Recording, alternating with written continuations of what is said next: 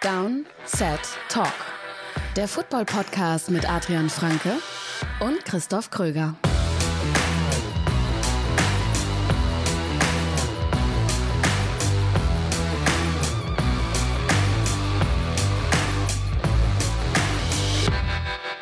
Ja, guten Tag.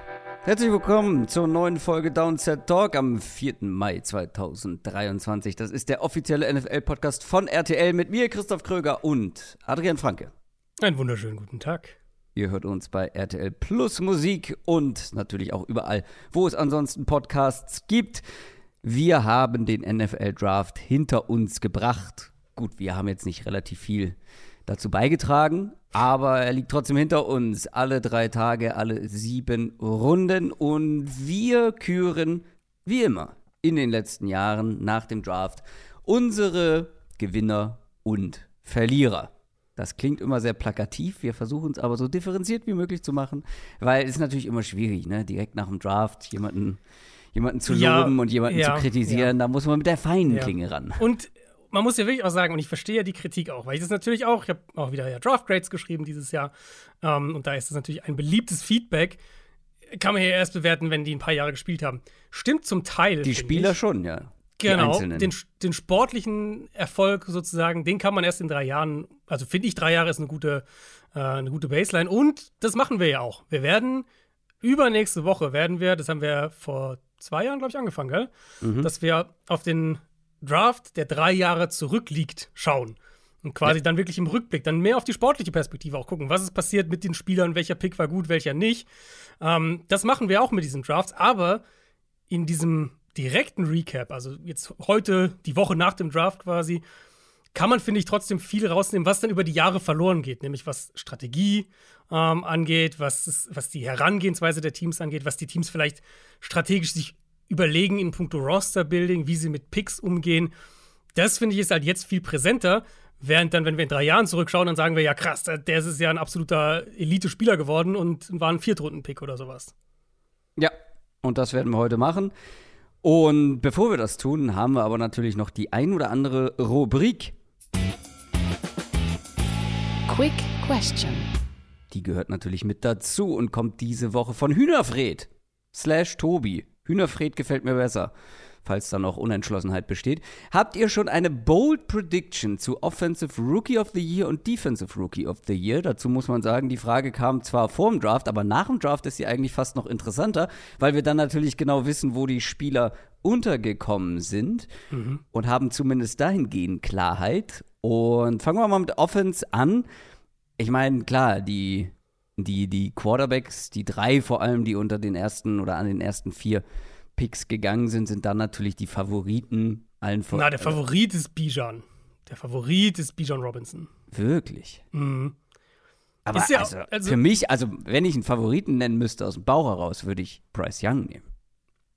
Also ich habe äh, heute, also Mittwoch Vormittag geschaut, da war Bijan Robinson der, der, der Quotenfavorit. Die Quoten, okay. Ähm, einfach weil diese Awards halt doch häufiger an Runningbacks gehen. Also ich habe mal geguckt, die letzten zehn Jahre haben nur drei Quarterbacks den Award gewonnen. Ähm, das waren Prescott, Kyler Murray und Justin Herbert. Es sind halt doch eher die Runningbacks, weil die einfach viel schneller in der NFL Fuß fassen. In der Regel. Natürlich hast du diese Quarterbacks, die schnell, die zum einen Week One starten, die direkt einen, einen Impact haben und die aber auch, du brauchst ja schon auch so ein bisschen diese Highlight-Plays. Also letztes Jahr zum Beispiel Kenny Pickett war ja solide insgesamt, was er gespielt hat, aber er hat nicht direkt gestartet. Das ist keiner, der jetzt mit den krassen Ausnahmeplays irgendwie in Erinnerung geblieben ist. Ähm, und deswegen werden es dann doch häufiger äh, die Running Backs. Also ich habe Ja. geguckt, Bijan Robinson und ich glaube sogar, dass Jamir Gibbs äh, der Platz 2 war bei den Quoten, wenn ich es richtig im Kopf habe. Einwand. Meistens kommen aber auch die Quarterbacks, die früh gedraftet werden, zu schlechten Teams. Und ich finde, die Richtig. Umstände, die Mhm. Bryce Young jetzt halt durch, ähm, ja, durch, seinen, durch seine Ankunft bei den Panthers vorfinden wird, die sind halt schon deutlich besser als bei vielen Teams, die aus sportlichen Gründen an eins Mhm. gepickt hätten. Und die anderen, die dann vielleicht erstmal später gepickt werden, starten halt dann eher vielleicht, ja, im Laufe der Saison nach ein paar Wochen, vielleicht auch eher gegen Ende. Und bei Bryce Young finde ich die Umstände gut und er wird früh starten. Aber das wäre trotzdem keine Bold Prediction. Ja, genau. Also ich würde, wenn ich rein von den Quoten her gehen würde, ähm, ist Anthony Richardson Platz 5 im Moment. wenn ich jetzt sozusagen einen nehmen müsste, der nicht Top 2, Top 3 ist, dann würde ich den nehmen. Aber bold ist es natürlich auch nicht. Ähm, bold hm. für mich ist Jackson Smith und Jigba als Offensive Rookie of the Year. Den mhm. habe ich zumindest nirgends in Top 5 gesehen, weil es dann doch eben die Running Backs vor allem und dann die Quarterbacks sind. Aber wenn, wenn diese Seahawks Offense weiter rollt, wenn Gino weiter gut spielt und der halt wirklich der, der, das Target-Monster so ein bisschen wird in der Offense, dann kann mhm. ich mir mhm. vorstellen, dass er die Stats einfach auch hat. Und letztlich, sind wir ehrlich, das ist ein, schon auch viel ein Stat-Award letztlich. Ja, finde ich gut. Ich habe auch über ihn nachgedacht und bin dann am Ende davon weggegangen, weil natürlich könnte er ein Target-Monster werden, aber dafür müsste, also das ist der bolde Part daran, weil du in der Offense halt dann immer noch mit einem DK Metcalf, genau. Tyler Lockett genau. spielst. So. Wer weiß, wie viele Targets er dann wirklich unterm Strich bekommt. Wenn das so kommt, klar. Trotzdem kann meine Prediction über deine Boldness nur müde lächeln. Weil was ist, wenn Matt Stafford sich früh verletzt und Stetson Bennett die Rams in die Playoffs führt? Hör mal. Jetzt wird's wild. Ja, bold. Ihr wurde, ihr wurde bewusst nach einer Bold Prediction gefragt. Und Stetson Bennett ist meine Antwort. Das ist sehr bold. Ich hätte noch eine boldere Alternative gehabt, wenn du das nicht hättest durchgehen lassen. Und zwar äh, tatsächlich gleiches Team, also nicht die Rams, sondern die Seahawks. Zach Charbonnet. Gleiches Argument, wenn sich Kenneth Walker verletzt und, mm. und Charbonnet spielt die Saison durch und hat in der Offense gute Stats und so weiter, dann würde der natürlich in die Running Back Argumentationslinie auch reinpassen. Ja. Defensive Rookie of the Year, da leg ich mal los. Mhm. Wir werden heute, glaube ich, nicht über die Cincinnati Bengals sprechen, oder? Wir haben ja noch so eine bisschen offene Kategorie am Ende, da habe ich sie mhm. zumindest lose mal drin, aber mach ruhig. Weil ich finde, die Bengals haben under the radar einen richtig guten Draft hingelegt. Ja. Zumindest einen, einen ja. der mir persönlich sehr gut gefällt. Also mehrere Spieler gedraftet, die ich mag und vor allem dann auch die Strategie dahinter. Ähm, ich mag zum Beispiel natürlich einen Io Salvis in der sechsten Runde. Das war dieser, mhm. dieser äh, Leichtathlet als Wide Receiver. Ja. Der Princeton ähm, Receiver, ja. Genau, äh, von dem kleinen College, beziehungsweise von dem, von dem Ivy League College. Mhm. Ähm, da bin ich sehr gespannt drauf. Da könnte, da könnte ein kleiner Diamant schlummern, wer weiß, aber in Runde 6 ist es letztendlich auch wurscht. DJ Turner in Runde 2 mögen wir beide, ähm, mhm. den Cornerback. Und halt, du hattest, äh, glaube ich, sogar erwartet oder ja, fast ein bisschen befürchtet, dass sie Running Back gehen in einer der ersten beiden Runden. Ja. Ähm, ich habe ja gesagt, das wäre ein Disrespect gegenüber Joe Mixon, dann Running Back erst in Runde 5. Das finde ich wiederum, kann man absolut machen. Aber kommen wir zurück zur Bold Prediction Defensive Rookie of the Year. Da gibt es ja einige, die in Frage kämen. Ich glaube, Miles Murphy hat aber niemand auf dem Zettel. Nicht oben. Also ich meine, als ich die Quoten angeschaut habe, war Bijon in der Offense und halt wohl Anderson natürlich in der Defense Klar. der Favorit. Das ist, denke ich, relativ, liegt relativ auf die Hand. Es sind ja auch meistens dann doch Pass-Rusher. Also so ein bisschen wie es halt meistens eher Running Backs sind in der Offense. Mittlerweile häufig auch mal Receiver. Ähm, sind halt doch die Pass-Rusher in der Regel oder ein Linebacker, wenn ein Linebacker richtig, richtig viele Tackles hat. Wenn ich hier mal bold gehen soll, ähm, dann nehme ich Keon White von mm. den mhm. Patriots. Zweite Runde, mm. Pass-Rusher. Super roh, ultra athletisch, riesiger Frame. Und wenn der irgendwie, wenn, wenn Belichick für den schnell eine Rolle hat und der irgendwie zündet, das könnte so ein, wie gesagt, soll der bold sein. Wird nicht mal Pick sein, wenn wir unsere Awardshow haben, aber äh, das wäre für mich so ein, so ein einer aus der zweiten, dritten Reihe. Ja, bei den Patriots wirst du zu lange rumrotiert, glaube ich. Da spielst du zu lange das als Rookie sein, noch ja. keine, keine große Rolle. Das und bei Miles sein. Murphy ist das Argument halt, also A, mochte ich den persönlich, war mein Nummer zwei Edge.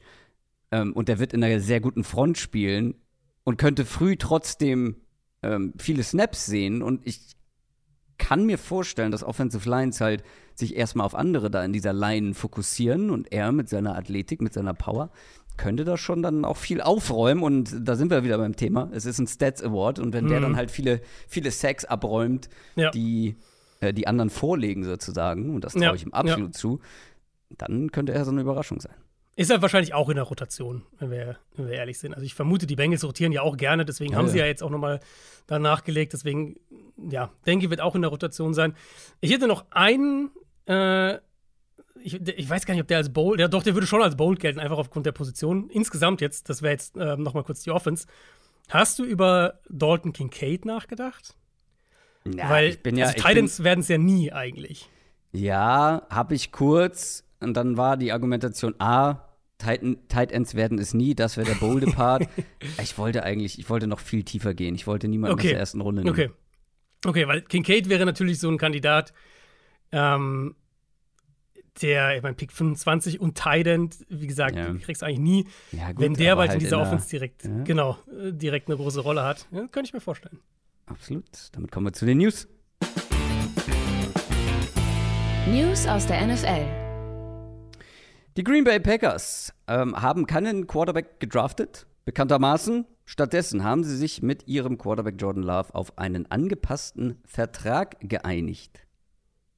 Ganz genau. Und zwar ist es ein spannender Kompromiss. Ähm, bei Jordan Love hätte ja jetzt die 50-Option angestanden. Da sprechen wir gleich noch kurz mit ein bisschen ligaweitem Blick äh, drüber und eben, ich habe es ja eben schon gesagt, unsere Draft Review drei Jahre später. Die wird es übernächste Woche geben. Da schauen wir dann auf die 2020er Klasse. Also da wird eben dieser Draft auch ein Thema sein. Um, ähm, und für diesen Draft sind jetzt ja die 50 Options. Uh, war jetzt die Frist, war jetzt die Deadline, um die zu ziehen. Love war halt insofern spannend, als dass es ein, ein er kommt halt jetzt in eine Starting-Rolle im vierten Jahr letztlich in der NFL. Wir haben wenig von ihm gesehen, fast gar nichts.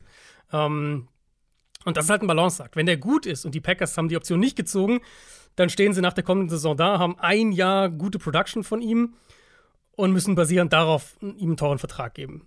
Wenn er schlecht spielt und du sagst in der Saison, ja, das ist halt kein Starting Quarterback, sind wir uns relativ sicher, mhm. und sie haben die Option gezogen, dann sind sie für 2024 mit 20 Millionen garantiert am Haken. Und die Entscheidung sieht auch blöd aus. Deswegen war das so ein bisschen was, was sie navigieren mussten. Jetzt haben sie sich auf einen Kompromiss geeinigt. Ähm, wie gesagt, die Option, die, die gezogene Option, die 50 Option, wären 20,2 Millionen Dollar voll garantiert gewesen für Jordan Love für 2024. Jetzt bekommt er einen Vertrag, der ihm 13,5 garantiert, also äh, knapp 7 Millionen weniger. Aber mit Boni-Zahlungen kann er bis zu 22,5 wert sein. Also bisschen mehr als zwei Millionen über dem, was er mit der Option garantiert bekommen hätte. Ähm, ist ein Kompromiss, glaube ich, der einigermaßen für beide Seiten funktioniert. Ich bin mal auf deine Einschätzung gespannt. Ich finde aber so ein bisschen, so ein bisschen zeigt uns schon, dass die Packers sich nicht so ganz sicher sind, nicht so ganz überzeugt sind, weil ich mein, sonst ziehst du einfach die Option, oder? Ja, total. Ähm, aber ich finde es halt überhaupt nicht verwunderlich, weil mhm. Wir haben Jordan Love bisher sehr, sehr wenig gesehen. Das, was wir gesehen haben, war aber halt alles andere als überzeugend. Sie scheinen genug, dann vielleicht auch im Training genug gesehen zu haben, um zu sagen, okay, wir geben ihm jetzt die Chance. Wir gucken, ob es klappt. Aber ja, die normale 50 Option ist uns zu teuer und ich kann es halt irgendwo mhm. auch nachvollziehen.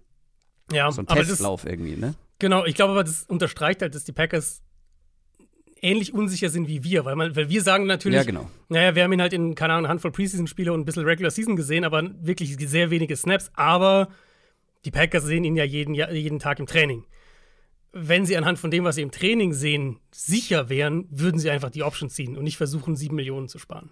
Das ist richtig, wobei ich aber auch behaupten würde, sie sind sich sicherer, als wir es sind, die nur eben diese das, ja. Snaps auf der großen mhm. Bühne gesehen haben, weil die hätten mich nur diese Snaps hätten mich als GM definitiv davon abgehalten, mit ihm in die nächste Saison zu gehen.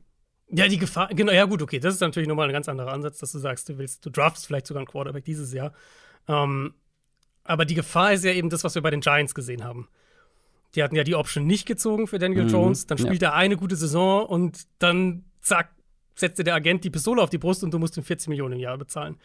Das ist halt so ein bisschen die Gefahr ähm, in diesen, gerade eben in diesen Quarterback-Konstellationen. Die äh, Philadelphia Eagles haben sich einen Running Back geholt, aber nicht im Draft, sondern per Trade. DeAndre Swift kommt von den Detroit Lions.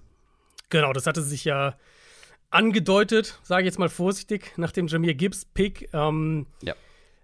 Es sind natürlich ähnliche Backs, ähnliche, zumindest ähnlicher Spielertyp. Ähm, Gibbs ist nochmal eine, eine Ecke explosiver und schneller, aber natürlich auch 15 Pfund leichter. Also da ähm, ist ein bisschen, bisschen anderer Bodytype.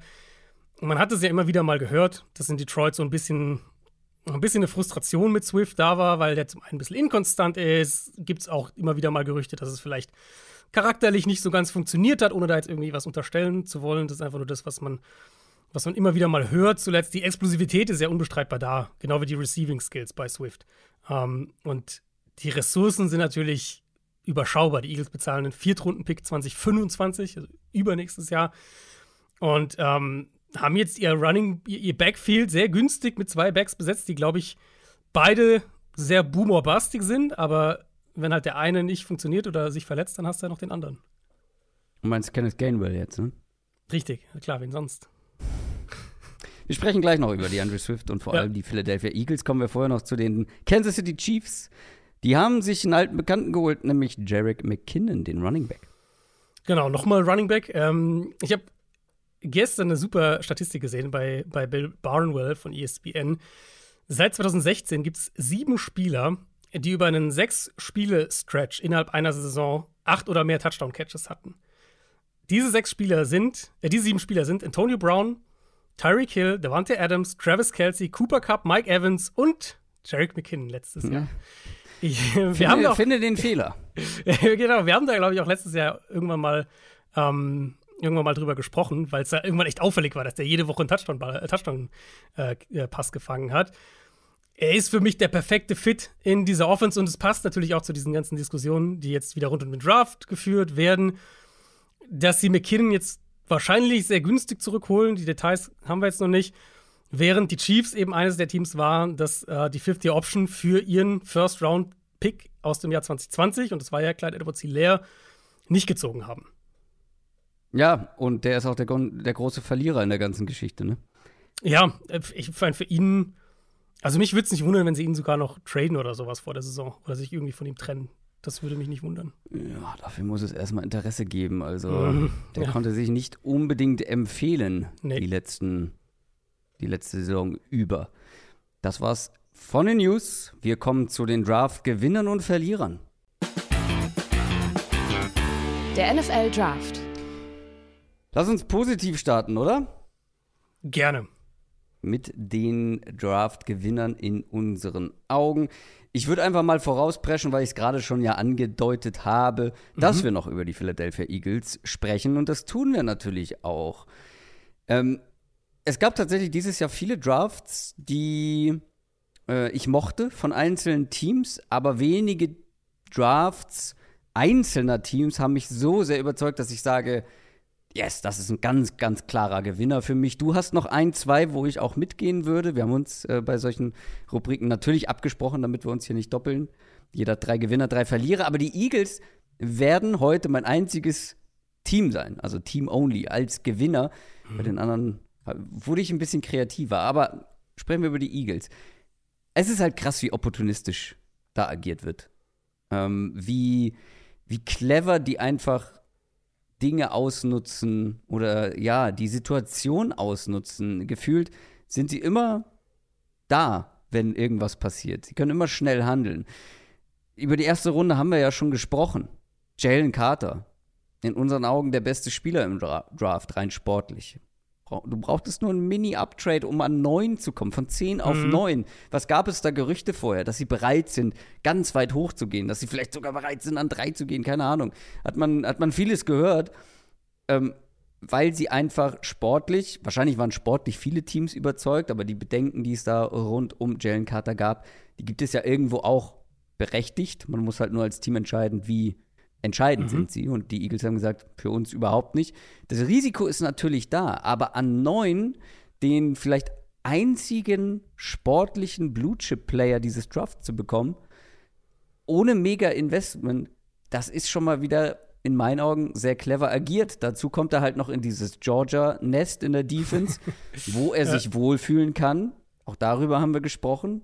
Scheint ein oder könnte ein Spieler sein, der auch einfach ein gutes Umfeld braucht, wo er sich wohlfühlt, damit er dann ja auch auf dem Feld gute Leistungen bringt. Und gleichzeitig hast du dich halt auch für die, für die Zukunft in der Defensive Line gestärkt. Ne? Gerade Interior, natürlich, du hast Jordan Davis letztes Jahr schon geholt, aber Fletcher Cox ist nicht mehr der Jüngste und die Eagles mögen es da, eine, eine Rotation zu haben. Und mit der Rotation haben sie dann Ende der ersten Runde wieder opportunistisch weitergemacht, weil ja, sie haben sich nicht wirklich bewegt und haben den Spieler gedraftet, den sie vielleicht sogar an 10 schon gedraftet hätten. Zumindest hätten den Pick an 10 einige schon gefeiert, weil der war in vielen Mock-Drafts, inklusive unseren beiden, war Nolan Smith der Pick für die Eagles an 10 und den haben sie an 30 bekommen. Ähm, weil ich wäre zum Beispiel jemand gewesen, der jetzt nicht mega euphorisch gewesen wäre, wenn sie den an 10 geholt hätten. Ist ja bekannt, dass ich da ein bisschen äh, skeptischer war. Aber Ja, an 30 ist es halt schon wieder komplett in Ordnung. Und die Eagles wollen halt diese Tiefe an der Defensive Line und äh, sie haben jetzt noch mehr Tiefe. Und ähm, es sind vor allem alles jetzt Spieler, die ganzen Georgia-Leute da, die da unterwegs sind, wo wir schon wissen, dass sie einfach gut auch zusammen funktionieren. Ne? Genau, also ich meine, ich mag den Draft auch sehr. Ich habe äh, den Eagles da kommen gleich noch, Da kommen gleich noch ein paar mehr Argumente mit dazu. Yeah, ich wollte eine kurze Pause machen, um dich nee, mal zu Wort gut. kommen zu lassen. Alles gut. Ist, ist, auch gut so, weil ich wollte eh auch kurz was zu der ersten Runde sagen. Ähm, ich mag den Draft insgesamt auch sehr. Ich finde, sie haben auch wirklich quasi keinen Pick, vielleicht einen.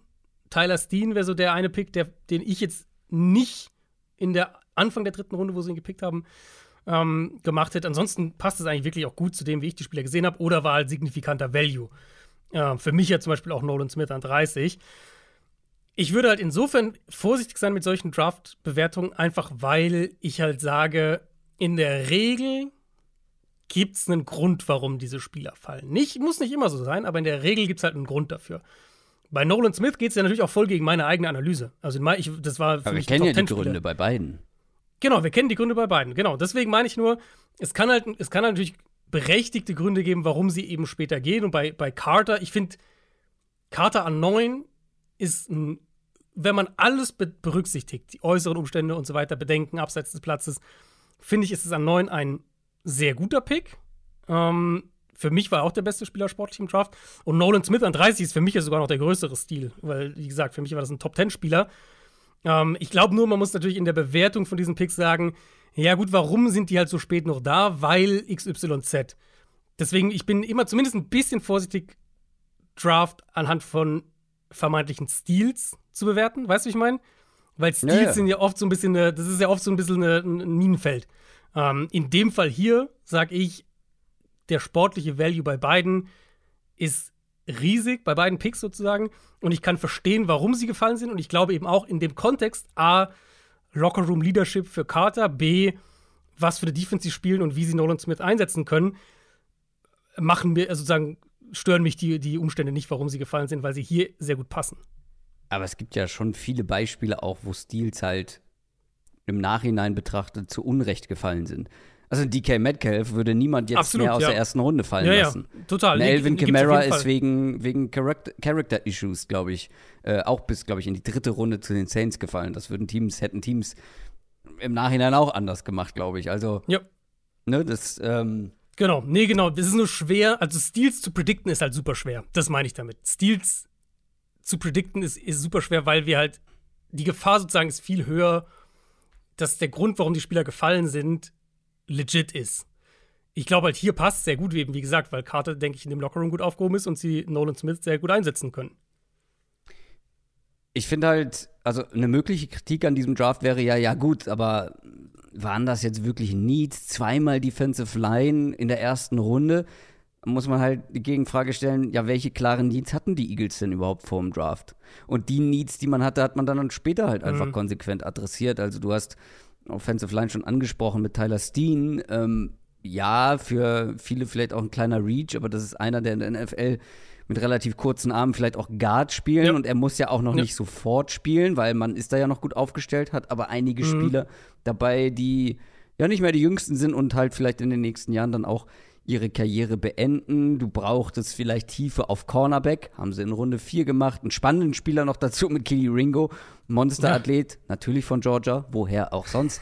aber auch hier, ja, der ist ein mega Projekt, ja, vielleicht auch ein Risiko, aber den kannst du dir jetzt in Ruhe anschauen, ihm ab und zu mal ein bisschen Spielzeit geben, weil er muss nicht starten. Und wenn es funktioniert, mit so viel Upside äh, ausgestattet, könnte das auch ein Stil sein, mhm. aber es wäre auch in Runde 4 dann nicht schlimm, wenn das nicht ist. Ja. Gut, ob man jetzt einen Backup-Quarterback noch gebraucht hat, weiß ich nicht, aber Tanner McKee zum Beispiel ist einer, das war mein Nummer 6 Quarterback, das war der, der halt keine O-Line hatte, sondern Richtig. ohne gespielt hatte, ohne spielen musste. ja. Und jetzt kommt er halt wahrscheinlich in sein absolutes Paradies, wenn er mit den Backups spielen muss, hat er noch eine äh, um Welten bessere als im College. Und wir reden halt also von Peak 188, das ist Eben. dann auch so. Ich habe ja ich habe ja meine, meine Lieblings- und Unlieblingspicks gemacht für alle, für alle Teams. Gibt es bei Patreon bei uns. Ähm, jeden, jeden, jede Klasse quasi durchgegangen und, und, jeweils einen Pick, den ich mag und einen, den ich nicht mag. Und da sage ich das eigentlich auch immer. Also so eigentlich alles ab Runde 6 mehr oder weniger ja. wird bei mir zumindest mal nicht in die negative Kategorie fallen, weil es sind halt einfach Picks, die einen sehr geringen Value haben. Und bei Tanner McKee habe ich mir aufgeschrieben, ja, so Runde 3 fände ich schon nicht verkehrt. Das sind drei Runden später, ja. also was soll man ich da sagen? glaube ich, late, late Fourth, meine ich, späte vierte Runde. Aber wie gesagt, Runde 6 ist dann, ich finde es spannend, weil ich glaube, du wirst keinen, du hättest in diesem Draft keinen Quarterback finden können, der weiter weg ist von Jalen Hurts als Spielertyp. Das stimmt, ich habe mir aufgeschrieben, Philip Rivers 2.0. ja, aber halt Philip Rivers am Ende seiner Karriere, also ja. was die Mobilität angeht. Ähm, genau, aber ja, wie gesagt, dann nimmst du halt den Shot auf den Quarterback, warum nicht? Und ich würde den die Andrew Swift Trade halt hier auch irgendwie noch mit so ja ansatzweise dazu zählen. War jetzt kein Draft Pick, aber man hat halt den Draft sozusagen zu seinen Gunsten genutzt, zu den eigenen Gunsten genutzt, indem die Lions halt kein Vertrauen in die Andrew Swift haben, was ich nie verstanden habe. Da muss was hinter den Kulissen eigentlich sein, wie du ja schon angedeutet hast. Mhm. Dass der Charakter nicht ganz gepasst hat oder man nicht so richtig miteinander klarkam, weil sportlich habe ich es nie verstanden, dass der immer underrated war von den Lions, dass er immer jemanden vor die Nase gesetzt bekommen hat. Ähm, Jamal Williams, ähm, jetzt die letzten Jahre, der viel mehr gespielt hat, als ich das jedes Jahr erwartet habe. Jetzt holt man in der ersten Runde einen Running Back, obwohl man die Andrew Swift hat. Und noch einen David Montgomery. Ähm, aber das ist ein Lions-Thema. Und letztendlich hast du kaum was bezahlt. Ne? Du hast es gesagt, Viertrunden-Pick für in zwei Jahren. Genau. Und zack, haben die Eagles wieder ein super Backfield, ohne überhaupt dann im Draft was gemacht zu haben, letztendlich mit, mit einem DeAndre Swift, mit einem Rashad Penny. Kenneth Gainwell ist der große Verlierer wahrscheinlich. Ich hatte gehofft, dass er vielleicht, ja, äh, also Swift nimmt dem, glaube ich, auch spielertypmäßig einiges weg mhm. an der Stelle. Aber dann noch Boston Scott, also du hast ein tiefes, dynamisches ähm, Backfield. Ähm, und unterm Strich ja, haben die Eagles, wie ich schon gesagt habe, opportunistisch sehr viel richtig gemacht in meinen Augen. Ja, und da würde ich sogar dann das Argument nochmal untermauern, weil du jetzt gesagt hast, äh, so das Need-Thema quasi. Ähm, du, also ich werde sozusagen immer Drafts loben, tendenziell, die äh, die Spieler picken auf Premium-Positionen, auch wenn es vielleicht nicht der primäre Need ist. Und ich meine, bei Jalen Carter kann man ja sogar argumentieren, es war ein klarer Need, weil ähm, das ist ja der, äh, sie, haben ja, sie haben ja letztes Jahr, ähm, na, wen haben sie verloren? Blanke gerade, der auf die zu den Niners gegangen ist, komplett auf den Namen. Ähm, ich weiß, wen du meinst. Ich komme aber auch gerade nicht drauf. ähm, ich werde es parallel. Javon Hargrave. Javon ja, Hargrave. natürlich. Äh, den haben sie verloren. Genau, ja. das heißt, da war ja Need und Fletcher Cox wird auch nicht jünger. Der wird auch nicht mehr lange spielen. Ähm, dementsprechend, das war für mich sogar echt ein Need. Und äh, genau, also Pass Rusher werde ich nie kritisieren grundsätzlich. Und Tyler Steen, wer weiß, also der wird im Camp vielleicht sogar um den Starting Right Guard Spot ja konkurrieren. Vielleicht kann er sogar als, als Rookie innen spielen. Das würde ich noch nicht mal ausschließen wollen. Und dann ist es halt schon. Auf dem Papier sieht es nach einer sehr, sehr, sehr, sehr starken Klasse aus. Wer ist dein erster Gewinner? Mein erster Gewinner sind die Indianapolis Colts. Mm, der Colts mhm. Draft war für mich die ideale Mischung wirklich aus Value, das Board gut gespielt auf der anderen Seite und dann aber eben auch mehrfach noch Spieler gepickt, die ich einfach höher gerankt hätte. Oder auch der Konsens höher gerankt hatte, als äh, sie letztlich vom Board gegangen sind. Fängt für mich ja direkt mit Anthony Richardson an, an Nummer 4. Ich hatte ihn an 2. Vor allem war er mein Quarterback 1 vor dem Draft. Die Colts bekommen ihn an 4 und als, als dritten Quarterback ohne Uptrade, ohne irgendwas zusätzlich investieren zu müssen. Das ist für mich natürlich schon mal ein riesiger Win, wenn ich allein von, von meiner Analyse des Spielers äh, ausgehe. Und dann halt diese Kombination, haben wir ja nach der ersten Runde schon kurz drüber gesprochen, aus seinem Potenzial, was er werden kann. Mhm und dann, wenn wir Shane Steichen sehen und was er mit Jalen Hurts gemacht hat, die letzten zwei Jahre, ich glaube, da darfst du als Colts-Fan echt optimistisch sein, was die Zukunft angeht. Und dann ging es halt einfach fast, fast durch die Bank weg so weiter auf meinem Board. Josh Downs, das Slot-Receiver hatte ich als Top 40 Spieler auf meinem Board. Colts bekommen ihn an 79 in der dritten Runde. Ich denke, er ist ein reiner Slot auf dem nächsten Level, aber Slot Receiver ist eine Position, die die immer wichtiger wird. Und gerade im Fall der Colts mag ich halt die Ergänzung zu ihrer Receiver-Gruppe, weil sie haben diese ganzen Big Body Receiver, Alec Pierce, Michael Pittman. Sie haben die zwei riesigen Titans, Jelani Woods und Mo Ellie Cox. Jetzt haben sie zwei Receiver dazu, die diese Slot-Rolle unterschiedlich spielen können. Also ja, McKenzie mhm. haben sie ja geholt und jetzt halt äh, Josh Downs. Und das mag ich auch sehr, diese Mischung drin zu haben. Äh, Darius Rush, der Corner aus South Carolina in der fünften Runde. Das ist echt, also den hatte ich auch deutlich früher erwartet.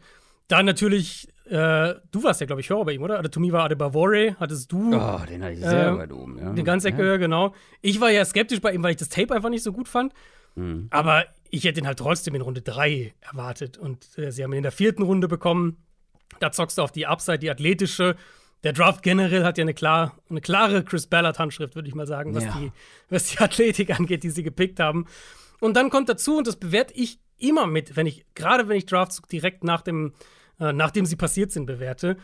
Was haben sie, wie haben sie das Board gespielt, aber auch wo haben sie vielleicht zusätzlichen Value eingesammelt? Und die Colts sind dreimal runtergetradet in diesem Draft, haben in dem Prozess einen Viertrunden-Pick, einen Fünftrunden-Pick und einen Sechstrunden-Pick eingesammelt.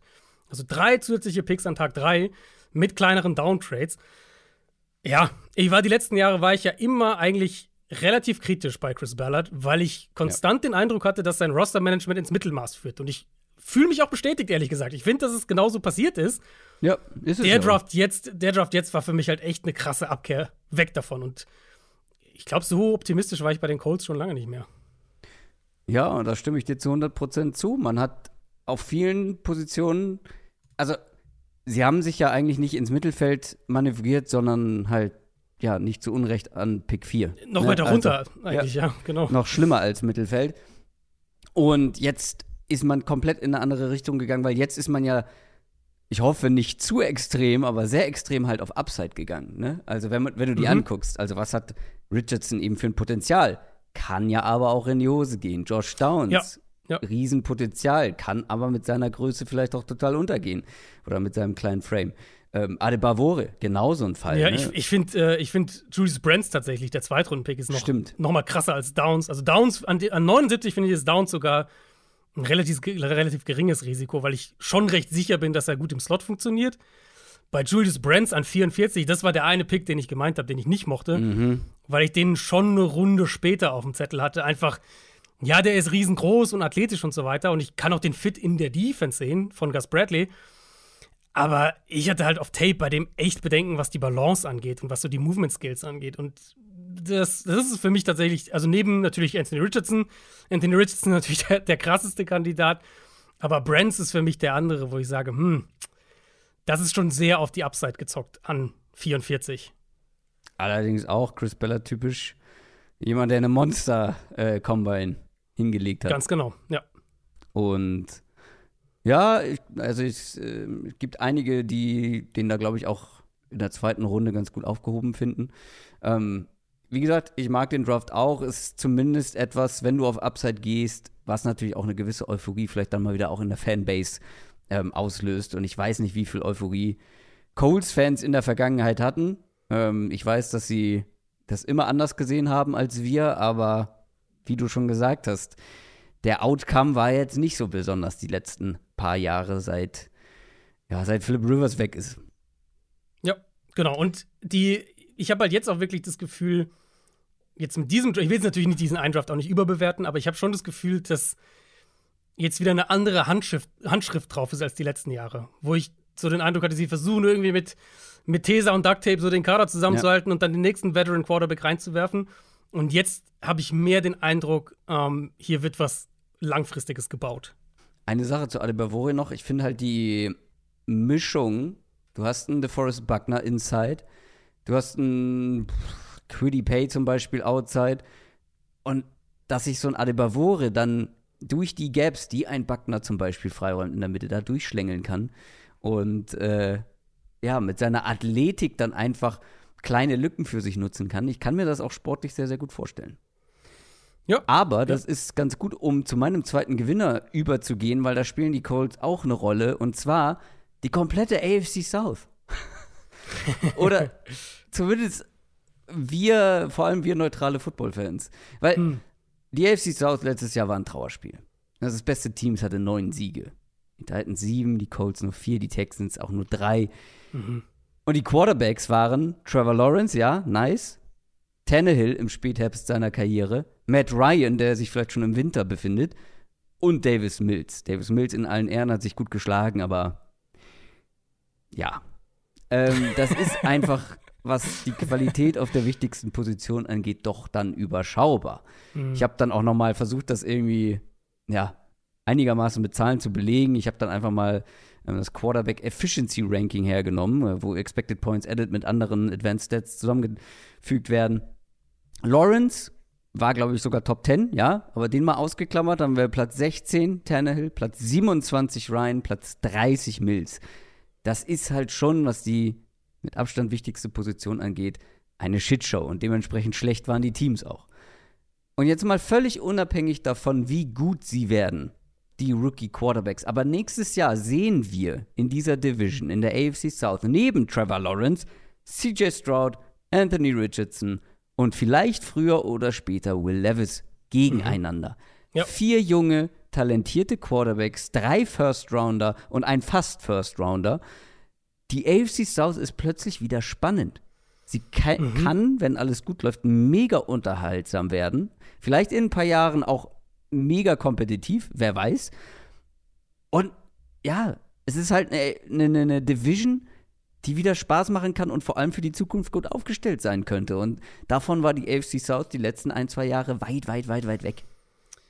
Ja, und ich meine, ich liebe ja auch Storylines einfach. Also, ja. Story, ich finde halt, Storylines sind natürlich schon sowas, was, klar, wir schauen auf die sportliche Analyse und so, aber Storylines machen so eine NFL-Saison, sind, sind das Salz in der Suppe. Ich glaube, so kann man sagen. Und halt jetzt drei Teams zu haben, die in diesem Draft alle Quarterbacks ausgewählt haben. Mit Texans hatten die freie Auswahl. Colts hätten dann ja zumindest zwischen zwei noch wählen können. Ähm, und dann die Titans haben sich zumindest entschieden, Levis zu picken dann. Zu gucken, wer von denen lag richtig und wer nicht. Und ja, die Auswirkungen, die das eben hat. Und die alle spielen in der gleichen Division, finde ich mega. Also die, äh, ich, ich glaube sogar, so wie du es geframed hast, ähm, wir als Analysten und Beobachter der Division, wir sind sozusagen die Gewinner in dem Fall. Ja. Ja, klar, vor allem, wenn wir dann über die AFC South sprechen. Wir hätten genug Divisions und Teams, ähm, die spannend sind, aber so, dass sie halt alle in einer Division spielen. Das wirklich. Ja. Nicht, dass dann der, der, der vierte im Bunde dann irgendwie so ein alter Hase ist oder alle anderen weit überragt. Genau, ja. Trevor Lawrence ist auch dann erst die ja. dritte Saison, in die er kommt. Genau. Ähm, und halt wirklich vier super junge Quarterbacks früher oder später. Das ist halt einfach, das ist einfach eine, eine geile Storyline. Dein Gewinner Was, Nummer zwei. Ganz kurz noch, was ja? denkst du, wer die beste Saison hat von diesen Rookie-Quarterbacks? Von den drei. Von den dreien?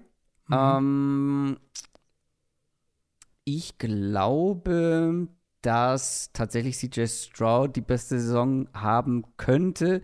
Nicht, weil seine Umstände am besten sind, aber weil ich glaube, dass er, dass seine Baseline am höchsten ist mhm. und dass er alles mitbringt und zumindest eine, eine gute, wenn vielleicht auch nicht überragende Saison zu spielen. Ähm, Will Levis wird glaube ich, schon noch ein paar Wochen warten müssen. Denke ich auch, ja. Es sei denn halt, sie traden Tannehill, da gab es ja ein Genau, wenn sie, klar, dann, das ist dann eine andere Sachlage. Und bei Richardson, äh, da bin ich auf die O-Line gespannt. Mm, ähm, mm, ich auch. äh, also die Umstände sind da auch jetzt nicht überragend. Also deswegen, ich sag CJ Stroud. Ja. ja. Richardson hat halt die besseren Waffen. Stroud hat die ja, bessere O-Line. Und ich glaube, für Stroud ist die O-Line halt wichtiger.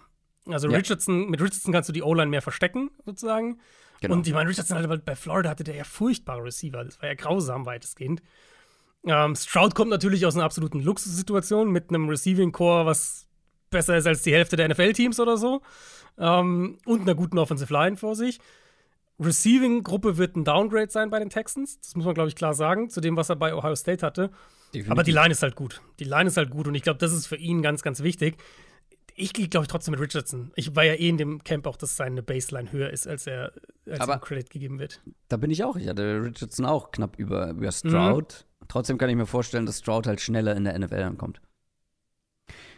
Ja, könnte es. Wer, die Division-Folge wird, ja, siehst du, jetzt haben wir es schon. Die Division-Folge wird einfach spannender sein, drüber zu reden.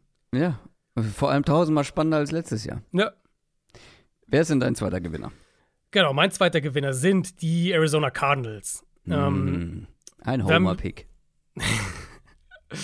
Wir haben ja ein bisschen schon drüber gesprochen auch. Ähm, und die Cardinals für mich waren so ein bisschen ähnlich wie die Colts, was so die Mischung aus Value, den sie eingesammelt haben, und Spieler, die ich mochte. Aber der, der Value-Aspekt übertrifft hier halt natürlich alles. Die Cardinals haben mehr Trade-Value eingesammelt als irgendein anderes Team in diesem Draft, inklusive Chicago. Und die Bears haben mit den Nummer 1-Pick getradet. Ich meine, bei dem Bears Trade war natürlich DJ Moore mit dabei. Das muss man natürlich für, für Kontext sagen. Der zählt nicht jetzt hier in die Draft-Kompensation rein. Aber im Kern hast du Arizona und Chicago oben. Und was, was dazugewonnenen Trade Value angeht, also Pick Trade Value, und da eine riesige Lücke zum Rest der Liga. Und die Cardinals sind Stand jetzt das Team, das in der Projection mit Abstand das meiste Draftkapital für 2024 hat. Vor den die Bears dann und den Packers, die mhm. dahinter kommen. Und das liegt natürlich an den Trades, die sie in diesem Draft jetzt gemacht haben. Wenn man vor Runde 1 an den Start geht, und ich habe das vorher gesagt, für mich gibt es ein klares Argument, insbesondere solange Kyler fehlt, dass Arizona den schlechtesten Kader in der NFL hat. Mhm. Und umso wichtiger ist es dann halt für mich drauf zu gucken, was macht das Team strategisch? Wie richten die sich aus? Denken die, oh, wenn wir jetzt hier drei Treffer landen, dann sind wir schnell wieder relevant? Oder haben die halt die in meinen Augen richtige mittel- und langfristige Perspektive? Und ich finde, das haben sie halt gezeigt, dass sie genau die hatten. Sie waren konstant darum bemüht, zukünftiges Draftkapital anzuhäufen, ähm, während man halt eben gleichzeitig natürlich mit den Picks, die man macht, sich darauf fokussiert, das Talentlevel im eigenen Team auf relevanten Positionen anzuheben. Die ersten vier Picks, das waren die Picks, die Arizona in der Top 100 hatte äh, am Ende, haben sie ausschließlich in Value-Positionen gesteckt. Offensive Tackle, Edge Rusher, Corner und Receiver. Ich sage hier auch, bei einzelnen Evaluationen stimme ich nicht unbedingt überein. Also gerade bei BJ Ojulari war ich, oder mm. bin ich ja in der Analyse des Spielers ein bisschen skeptischer. Ich hätte den eine knappe Runde später, eine, eine gute halbe Runde später ungefähr genommen. Aber ich sehe halt hier zumindest den Fit in der Defense, so diese Hassan Reddick-Rolle in Jonathan Gannons Defense und eben wie gesagt, Value-Positionen, Talent auf Value-Positionen, auf Premium-Positionen reinbringen. Paris Johnson war ein Top 15 Spieler auf meinem Board. Michael Wilson bin ich natürlich eh großer Fan. Das war mein Nummer 42 Spieler insgesamt auf dem Big Board. Sie haben ihn Ende dritte Runde bekommen. Und Garrett, Garrett Williams haben sie quasi exakt da gedraftet, wo ich ihn gegradet hatte. Das war meine 71 auf dem Big Board. Sie haben ihn dann 72 gepickt. Was man bei Wilson und bei Williams natürlich sagen muss, ist, dass sie Injury Concerns haben. Ähm, und das ist natürlich auch ein Grund, warum sie später verfügbar waren. Wilson hatte mehrere Verletzungen im College. Williams hat sich im Oktober das Kreuzband gerissen. Das heißt, er kommt davon jetzt gerade noch zurück. Das ist auf jeden Fall wichtiger Kontext. Aber die übergreifende Strategie und das Draftkapital, mit dem Arizona aus diesem Draft rausgegangen ist, mit mehreren zusätzlichen Drittrunden-Picks nächstes Jahr, plus dem Erstrunden-Pick der Texans, das macht sie für mich schon zum klaren ja. Gewinner. Gerade wenn wir halt jetzt heute drüber reden, ein paar Tage nach dem Draft. Total. Es ist zwar Big Picture immer noch wahnsinnig frustrierend, glaube ich, wenn man sich die Cardinals anguckt und wie schnell die von einem mhm. äh, möglichen, ja, auf dem Weg zum Contender-Team werdenden äh, Team irgendwie zu einem zu einem absoluten Umbruchsteam, was vor einem Übergangsjahr steht, geworden sind. Also weißt du, ja. mit Ky ja, Kyler Murray ja. vor ein, zwei Jahren haben wir gedacht, okay, wenn die jetzt vernünftig ihr Team um Kyler Murray aufbauen, dann sind die ganz schnell ganz oben mit dabei. Mhm. Und jetzt gucken wir hier drauf und sagen, geil, dass sie sich für den Draft 2024 richtig viel Munition ja. geholt haben. Aber ja, klar. Aber es ist die richtige Perspektive. Muss man, ich glaube, so ehrlich muss man mit sich selber halt sein. Ja, gute, gute Selbstanalyse dann in dem ja. Fall. Aber gerade klar, mit der Verletzung von Kyler Murray bist du ja erstmal massiv geschwächt und mhm. ja, der restliche Roster, wie du schon gesagt hast, sieht jetzt auch nicht so verkehrt aus. Ähm, die Picks selber, also Paris Johnson, ich habe die, die Offensive Tackles wie jedes Jahr nur oberflächlich äh, mir angeguckt, aber war auch meine klare Nummer eins, was die Offensive Tackles angeht, hat mir sehr gut gefallen. BJ Ojulari war ich viel höher als du, mochte mhm. ich sehr. Ähm, Michael Wilson in Runde 3 finde ich dann auch in Ordnung, da war ich nicht ganz so hoch. Also, selbst da kann ich nicht viel, viel hinzufügen. Ähm, ich glaube, Clayton Tune hatte ich sogar auch noch in meiner, oder hattest du ihn in deiner Top 10 Quarterbacks? Also. Ich glaube, ich hatte ihn aber, ja, so an 8 und 9, 9 glaube ich, irgendwie so. Aber sowohl die Cardinals als auch die Colts sind beides Teams, wo ich auch sage, hat mir echt gut gefallen, was sie im Draft mhm. gemacht haben. Und auch, wie du schon erwähnt hast, bei den Cardinals, diese Mischung aus, welche Spieler haben sie geholt und was haben sie mit ihrem Draft-Value angestellt. Genau. Und vor allem haben sie dann halt für nächstes Jahr schon mal ja. vorgeplant. Ja, genau. Und du draftest halt nicht, da kommen wir gerade bei den Verlierern dann gleich noch dazu, du draftest einfach nicht fürs kommende Jahr. Du draftest für ja. Ja. länger. Und du siehst es ja, ja. auch gerade bei Teams, die erfolgreich sind. Die Eagles sind immer das beste Beispiel.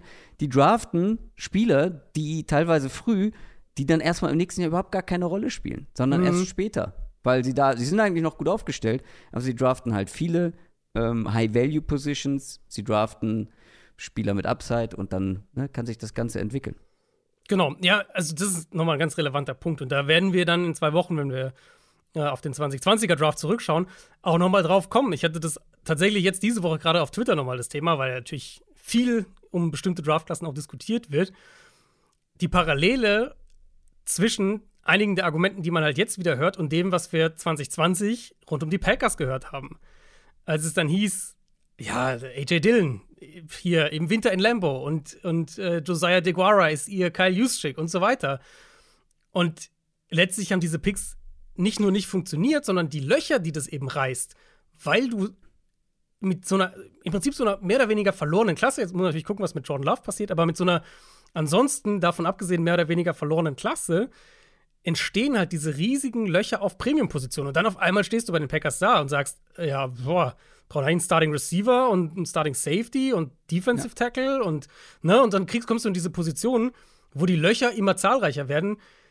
Das ist halt genau der Punkt mit diesen, wir kommen ja jetzt gleich noch zu den Verlierern, aber wenn du halt diese Draftklassen hast, die sich dann drei Jahre später als kompletter Griff ins Klo mehr oder weniger erweisen, oder in, in weiten Teilen zumindest, den Preis dafür zahlst du meistens wirklich erst drei, vier Jahre später. Ja. Und ich finde, AJ Dillon ist ein super Beispiel dafür, dass der Spieler ja eigentlich ganz gut ist. Der macht ja einen guten Job. Ja, ja. Aber er bringt die Packers oder hat die Packers halt 0,0 weitergebracht. Genau. Und sie hätten diese Rolle halt auch vier Runden später besetzen können, zum Beispiel.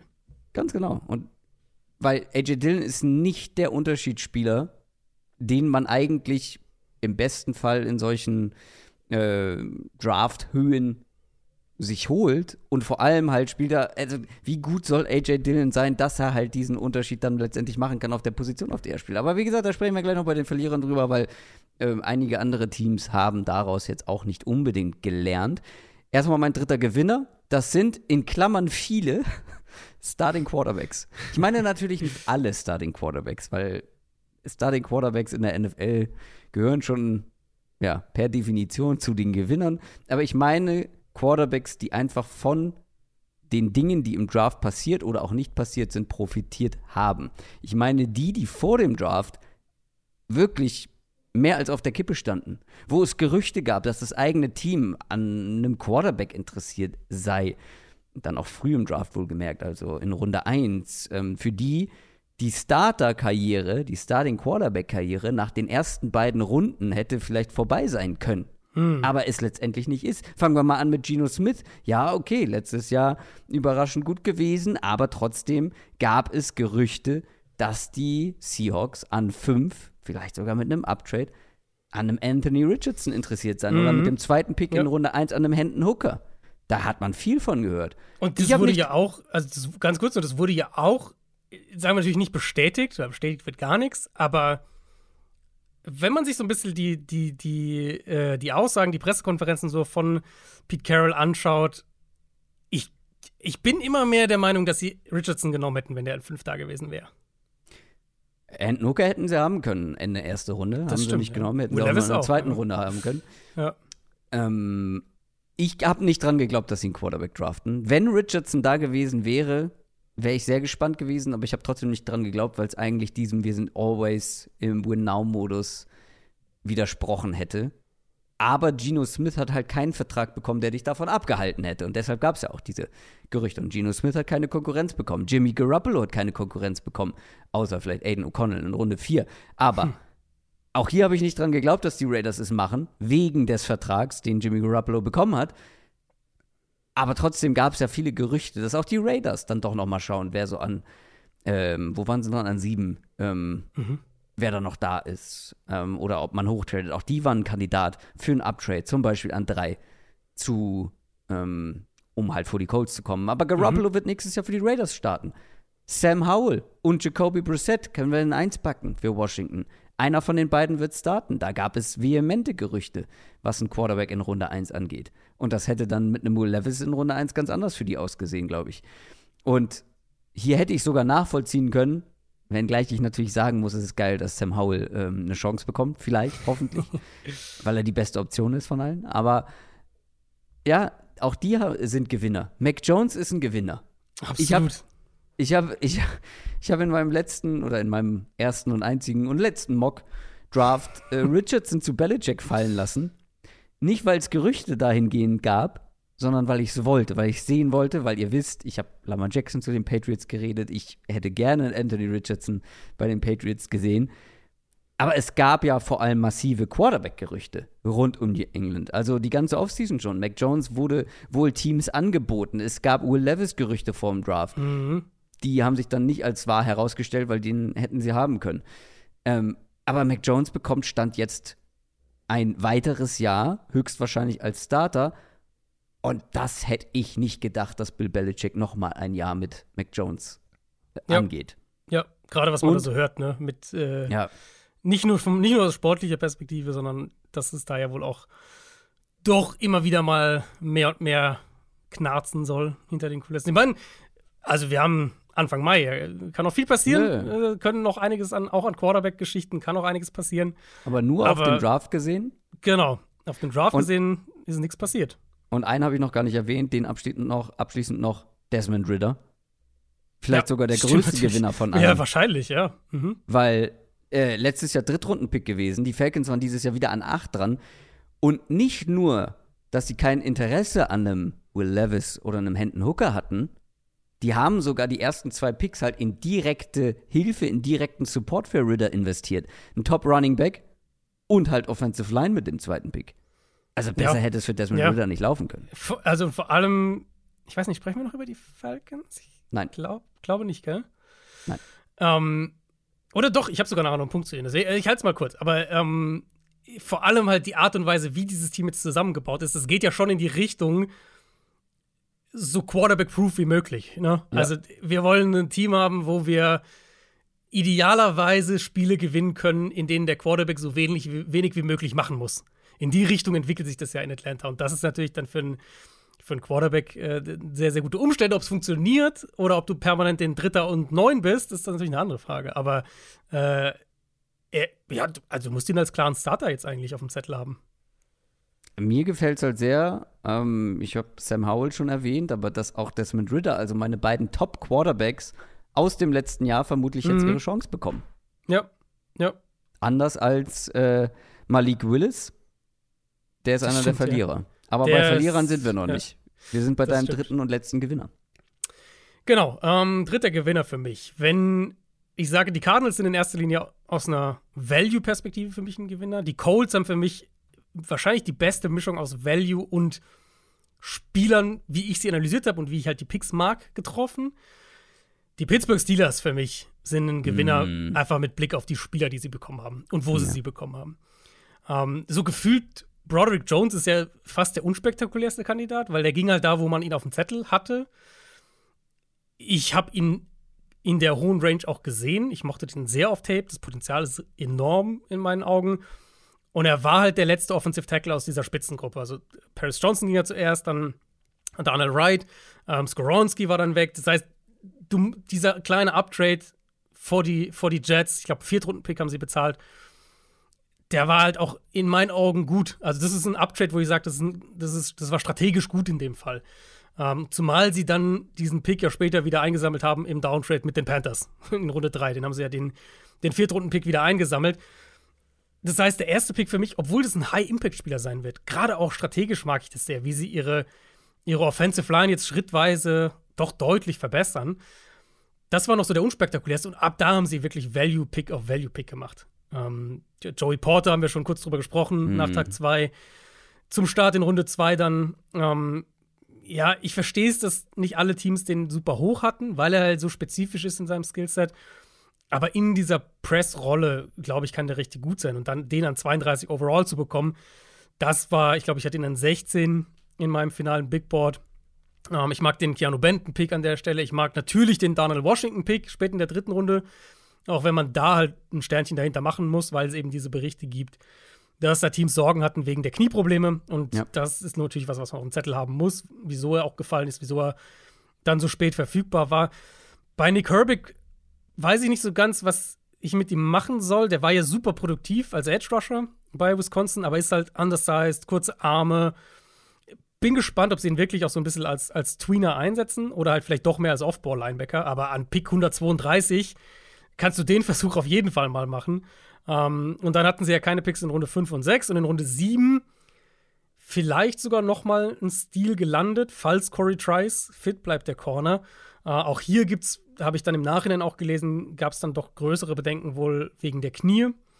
Ähm, deswegen ist er so gefallen, deswegen ging der so spät, weil den hatten viele Runde 3, Runde 4 ähm, auf dem Zettel. Den, auf den meisten Boards war er in der Range. Vom Spielertyp her so ein bisschen ähnlich wie Porter. Riesengroß, lange Arme, Press Corner. Ähm, ich mag die Spieler, ich mag aber auch die Strategie einfach insgesamt. Wie gesagt, O-Line, was sie da jetzt gemacht haben, dass sie Corner adressieren mit einer gewissen Weitsicht. Sie haben jetzt mehrere Veterans, sie haben äh, Patrick Peterson geholt, Akello Witherspoon, Levi Wallace. Porter kann da, muss gar nicht ja direkt diese tragende Rolle übernehmen. Du kannst den langsam ranführen. Wenn Corey Trice, wenn die Knie in Ordnung sind, wer weiß, ob der da eine Rolle spielt. Benton auch wieder, du packst ihn rein in die Rotation hinter Cam Hayward und, und Larry Ogunjobi. Und im Idealfall nimmt, übernimmt er perspektivisch zusammen mit dem Marvin Leal, dem Drittrundenpick aus dem letzten Jahr, übernimmt er dann diese, äh, diese Interior Line. Und Washington halt, auch hier muss man sagen, eben wenn der fit bleibt, ist halt einfach eine, ein Zusatz, den man dann machen muss. Also die Möglichkeiten, die du mit, mit Washington und Pat Fryermuth in, in zwei Tight End Sets hättest, das ist halt auch super spannend. Also ich mag die Strategie, ich mag die Spieler äh, und ich mag, wo sie diese Spieler bekommen haben. Ich kann da gar nicht viel entgegensetzen. Außer, dass ich bei manchen Spielern vielleicht da nicht, ja, ganz so euphorisch war, mhm. aber auch alleine Joey Porter. Ich meine, du hast gesagt, wir haben schon drüber gesprochen. Ähm, wenn wir danach gehen, wer hat meine, wer hat meine Lieblingsspieler abgeräumt, dann müssen dann, die Chargers sind einfach mein Team. Die Chargers sind einfach mein Team. Ähm, mit, mit Quentin Johnson, meinem Nummer 1 Receiver, mit Tuli Tui Pulutu in der mhm. zweiten Runde. Stimmt, ja. Und dann noch der, der sympathische Spieler des Drafts, äh, Diane Henley. Ja. Schaut euch da mal Interviews an unglaublich sympathischer, unterhaltsamer Typ. Aber wir haben ja über die ähm, Steelers gesprochen. Ja, wie gesagt, ich kann da leider nichts kritisieren, weil, ja, außer halt musst du uptraden. Ähm, wahrscheinlich musstest du uptraden für den, für den Left Tackle. Uptrades halt für Nicht-Quarterbacks in der ersten Runde sind wir, glaube ich, beide immer kein großer mhm. Fan von. Ich habe es halt ausbalanciert, weil sie, sie haben einen Viertrunden-Pick bezahlt, den haben sie sich wiedergeholt mit einem Downtrade später. Ja, okay. Dann sage ich halt so, ist so ein bisschen passt dann. Ja. Weil sonst hätte ich gesagt, ja, selber schuld, dass du dich in die Situation gebracht hast, einen so klaren Lied zu haben, dass du in der ersten Runde vortraden musst, ja. um deinen Wunschspieler ja. zu bekommen. Mhm. Aber ja, ein guter Draft des Steelers. Ja. Kommen wir zu den nicht so guten Drafts. Ich würde einfach mal direkt wieder auch anfangen. Ähm, es ist bei Verlierern natürlich immer schwierig. Gewinner zu nennen ist immer einfach, ne? Ähm, bei Verlierern muss man da ein bisschen vorsichtiger ja. sein. Wir Jeder ist besser geworden, Christoph. Jeder ist besser geworden. Jeder ist besser geworden, klar. äh, weil wir wissen, wissen, natürlich nicht, welche Spieler in der NFL funktionieren, welche ja. nicht. Ja. Und es gibt natürlich trotzdem Front Offices, die in unseren Augen schlecht draften. Ähm, oder sagen wir so, die, die schlecht draften in unseren Augen und trotzdem am Ende ein gutes Team haben und eine gute Saison spielen. Aber deswegen meinte ich ja eben schon, du draftest nicht für nächste Saison. Nicht nur für nächste Saison, sondern für die nächsten Jahre auch irgendwo. Und dann sind wir halt wieder beim Process. Ne? Also nicht nur die, mhm. die Spielerbeurteilung, vor allem nicht die eigene, wo man, wo Teams natürlich auch abweichen, aber welche Position adressiert man? Mit welchen Picks? Positional Value, Pick Value. Ähm, ich sag's jedes Jahr, Draft-Picks sind halt, also die sind Talente, die du für wenig Geld bekommst und sind halt auch irgendwo Lotterielose. Darüber sprechen wir gleich noch bei meinem zweiten Verlierer. Aber bevor ich zu weit abschweife, mein erster Verlierer sind die San Francisco 49ers. Ja. Die hatten keinen Pick vor Pick 87. Dann draften sie einen Safety, der bei der Combine weit unter den Erwartungen zurückgeblieben ist und etwas für anders heißt ist. Sie hochgetradet sind. Den 87er hatten sie Stimmt. ja eigentlich auch nicht. Die sind Stimmt. hochgegangen für ihn. Die sind hochgegangen für diesen Safety, wohlgemerkt. Und Spieler, Spielerbeurteilung mal außen vor, aber der Uptrade plus halt die Position, die du adressiert hast, mit deinem ersten Pick, auch wenn er relativ spät war, mit deinem ersten Pick im Draft, kann man hinterfragen. Aber dann ein paar Picks später in Runde 3 einen Kicker zu draften, haben wir denn gar nichts gelernt? haben wir denn wirklich gar nichts gelernt? Also, ja. Weil es ist erst der zweite Kicker in den letzten 15 Jahren, der in den Top 100 Picks gedraftet wurde. Der andere ist Roberto Uguayo. Mhm. Und das ist bekanntermaßen alles andere als gut ausgegangen. Ich glaube, der wurde nach einem Jahr schon entlassen von den Bucks oder nach zwei Jahren. Weiß ich Zwei, nicht. glaube ich. Also man muss sagen, ich habe keine Kick-Analyse gemacht. Ne? Nicht, dass jetzt Wie? hier das falsch rüberkommt. Aber ich habe mich natürlich ein bisschen eingelesen und Jake Moody scheint ein signifikant besserer Kicker zu sein als Prospect, wenn man so will, als es Aguayo damals war. Weil Aguayo war ja mehr so, der hat halt irgendwie ein paar, ein paar lange Kicks getroffen oder, oder was, ich weiß gar nicht mehr genau, wie es war, oder ein paar, paar Kicks in, in, in großen Momenten getroffen und ist dann irgendwie aus welchen Gründen auch immer hochgegangen. Aber nichts an diesem Pick in meinen Augen kannst du rechtfertigen. Nee, weil das Ding ist ja, ich habe dann auch wieder Nachrichten bekommen und ist mal komplett davon abgesehen, ob das jetzt ein guter Kicker wird, ja oder nein. Ähm, weil irgendwie, ich habe dann gelesen, ja, stell dir aber mal vor, äh, der macht dann in den Playoffs den entscheidenden Kick in, mit auslaufender Uhr, bla bla bla. Äh, hier Bengals Kicker hat doch auch gut funktioniert und so weiter. Die Position als solches ist halt viel, viel leistungsschwankender als jede andere Position. Das zum Ja. einen. Und die andere Frage, die du natürlich stellen musst, wie viel schlechter wäre ein Kicker, den du in Runde 5 bis 7 bekommen hättest? Wenn sie jetzt ihren Kicker für die nächsten 10 Jahre draften, der ultra zuverlässig ist und gleichzeitig auch die langen Field Goals trifft, können wir vielleicht in 5 bis 10 Jahren nochmal darüber sprechen. Aber was mich bei den 49ers dann unterm Strich am meisten stimmt, ist der gesamte Prozess. Also nicht nur den Kicker in Runde 3, was ich für, was ich wirklich Hanebüchen finde. Aber du hast drei Picks. Du hast drei Picks in den ersten drei Runden, aber alle in Runde 3, also keinen früh. Und dann gehst du Safety, Kicker, Tight End. Ja. Und das hat überhaupt nichts zu sagen, wie gut oder schlecht die 49ers nächstes Jahr werden. Und vielleicht hat der Kicker dann auch ein gutes Jahr. Und entscheidet vielleicht auch das ein oder andere Spiel.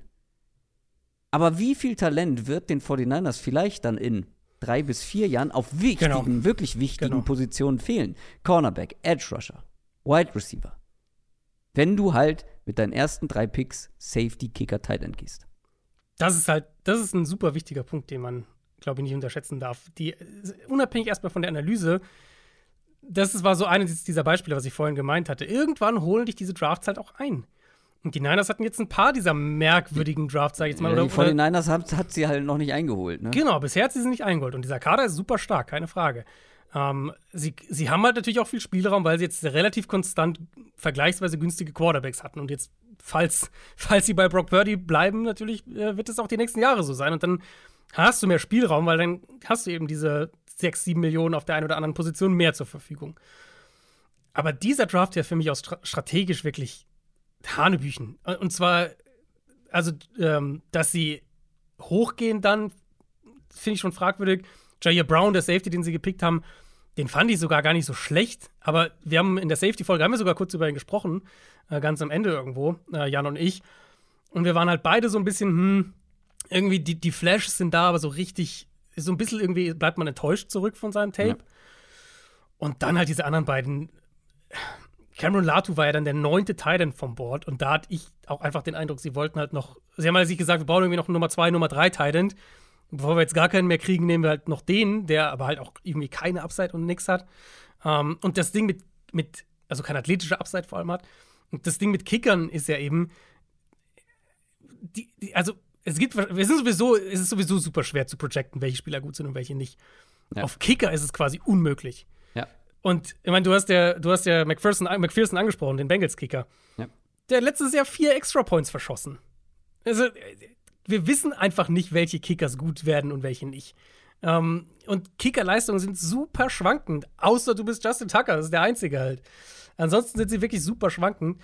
Und das dann in Runde 3 zu nehmen, an Pick 99, wo wirklich noch gute Spieler auf dem Board sein waren. Und ich will, bin da immer auch vorsichtig. Ich will da nicht sagen, ja, den, den und den hättet ihr hier draften sollen. Weil natürlich meine Evaluation ist anders als die von Genau. Teams und das Board von Teams ist anders und so weiter und so fort. Aber einfach nur mal so, werf einfach nur mal so ein paar Namen rein. Keely Ringo war da noch da, für den dann die Eagles hochgetradet sind, ein paar Picks später. Adetumiva Adebavore wäre noch da gewesen. Dawan Jones wäre noch da gewesen.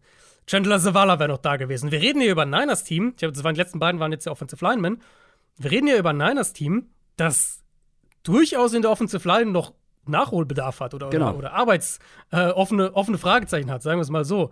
Ähm, da war einfach noch echt Qualität auf viel wichtigeren Positionen und auf Positionen, die du halt nicht im August mit irgendeinem Kicker-Signing adressieren kannst.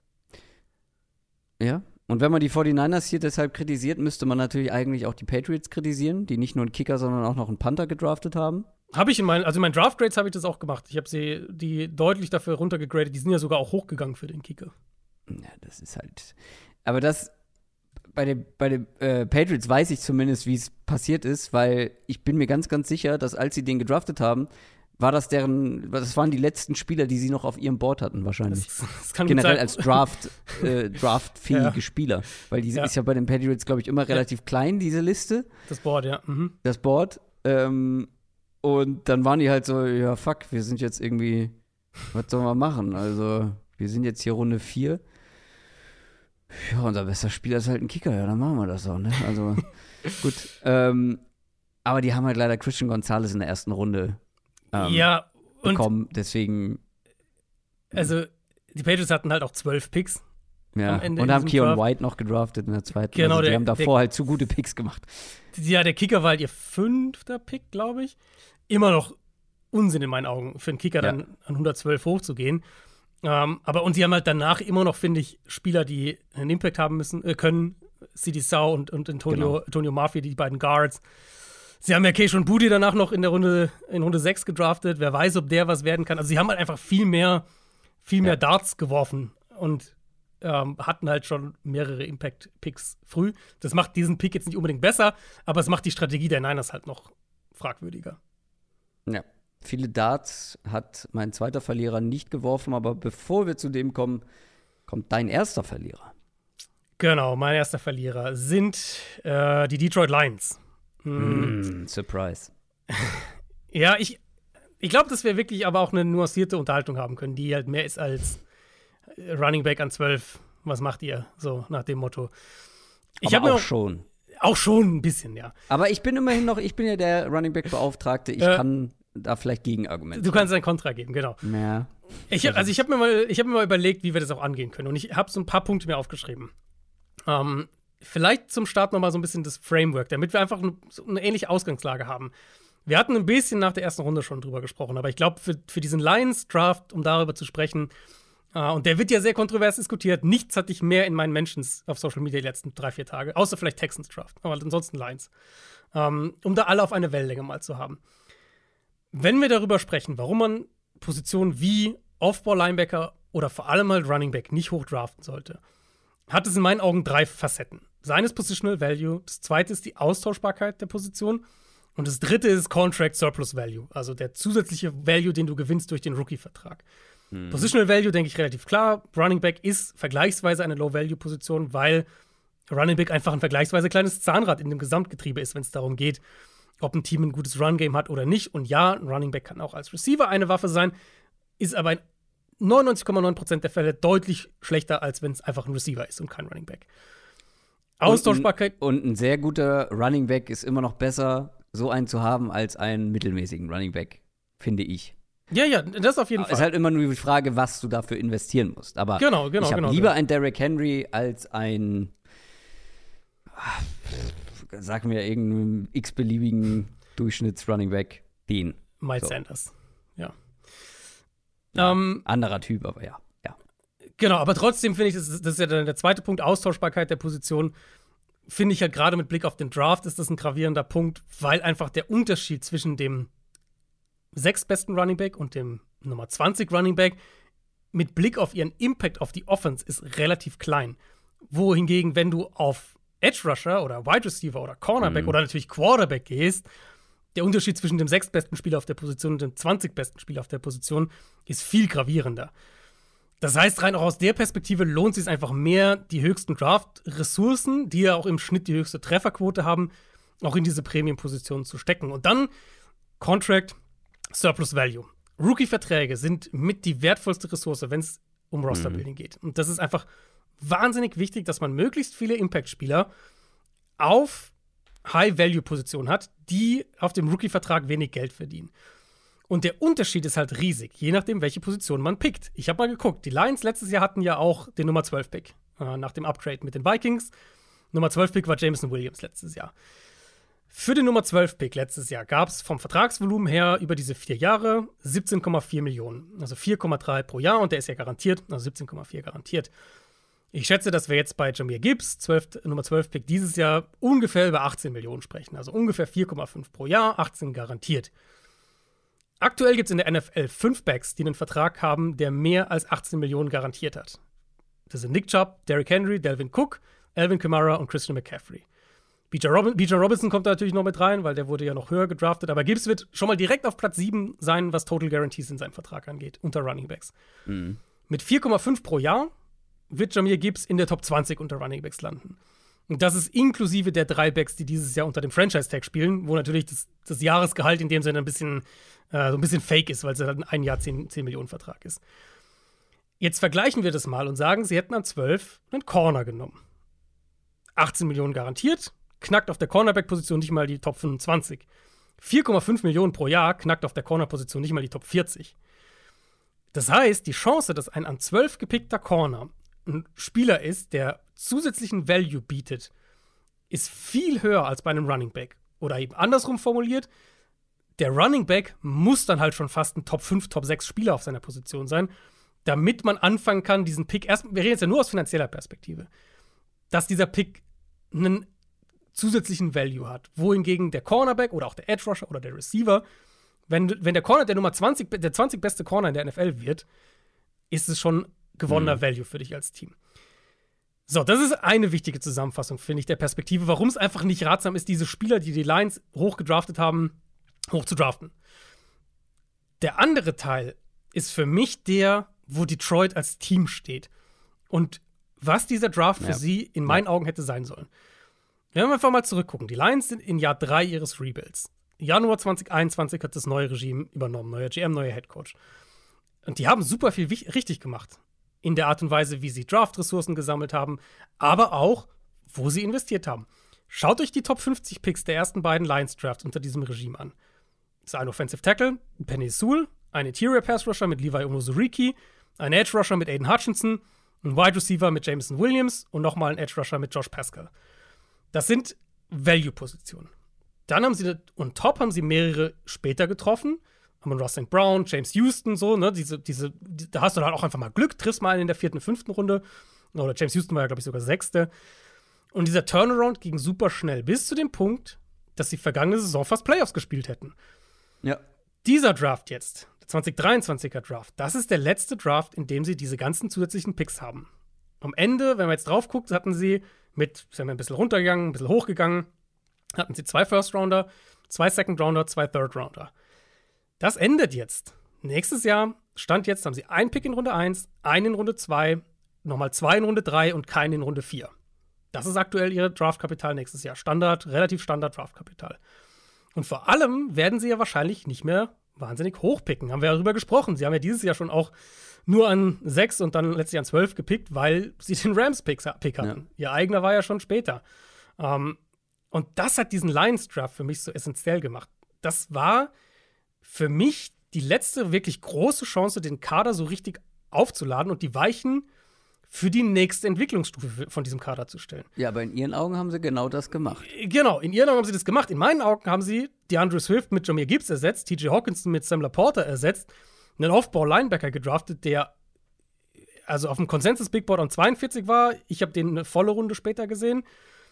Und für mich war das ein Draft, in dem sie statt wirklich diesen Schritt nach vorne zu machen, vielleicht ja sogar ihren Franchise-Quarterback zu finden. Das will ich ihnen jetzt nicht vorwerfen, dass sie jetzt keinen von denen gepickt haben, die sie hätten haben können. Aber sie, es gäbe ja auch die Chance, an drei zu traden, zum Beispiel. Stattdessen sind sie für mich auf der Stelle getreten. Und die Befürchtung, die ich halt sehe, ist, dass der Draft am Ende zwar eine Weichenstellung ist, aber eher eine, die Detroit mittelfristig ins, ins Mittelmaß führt.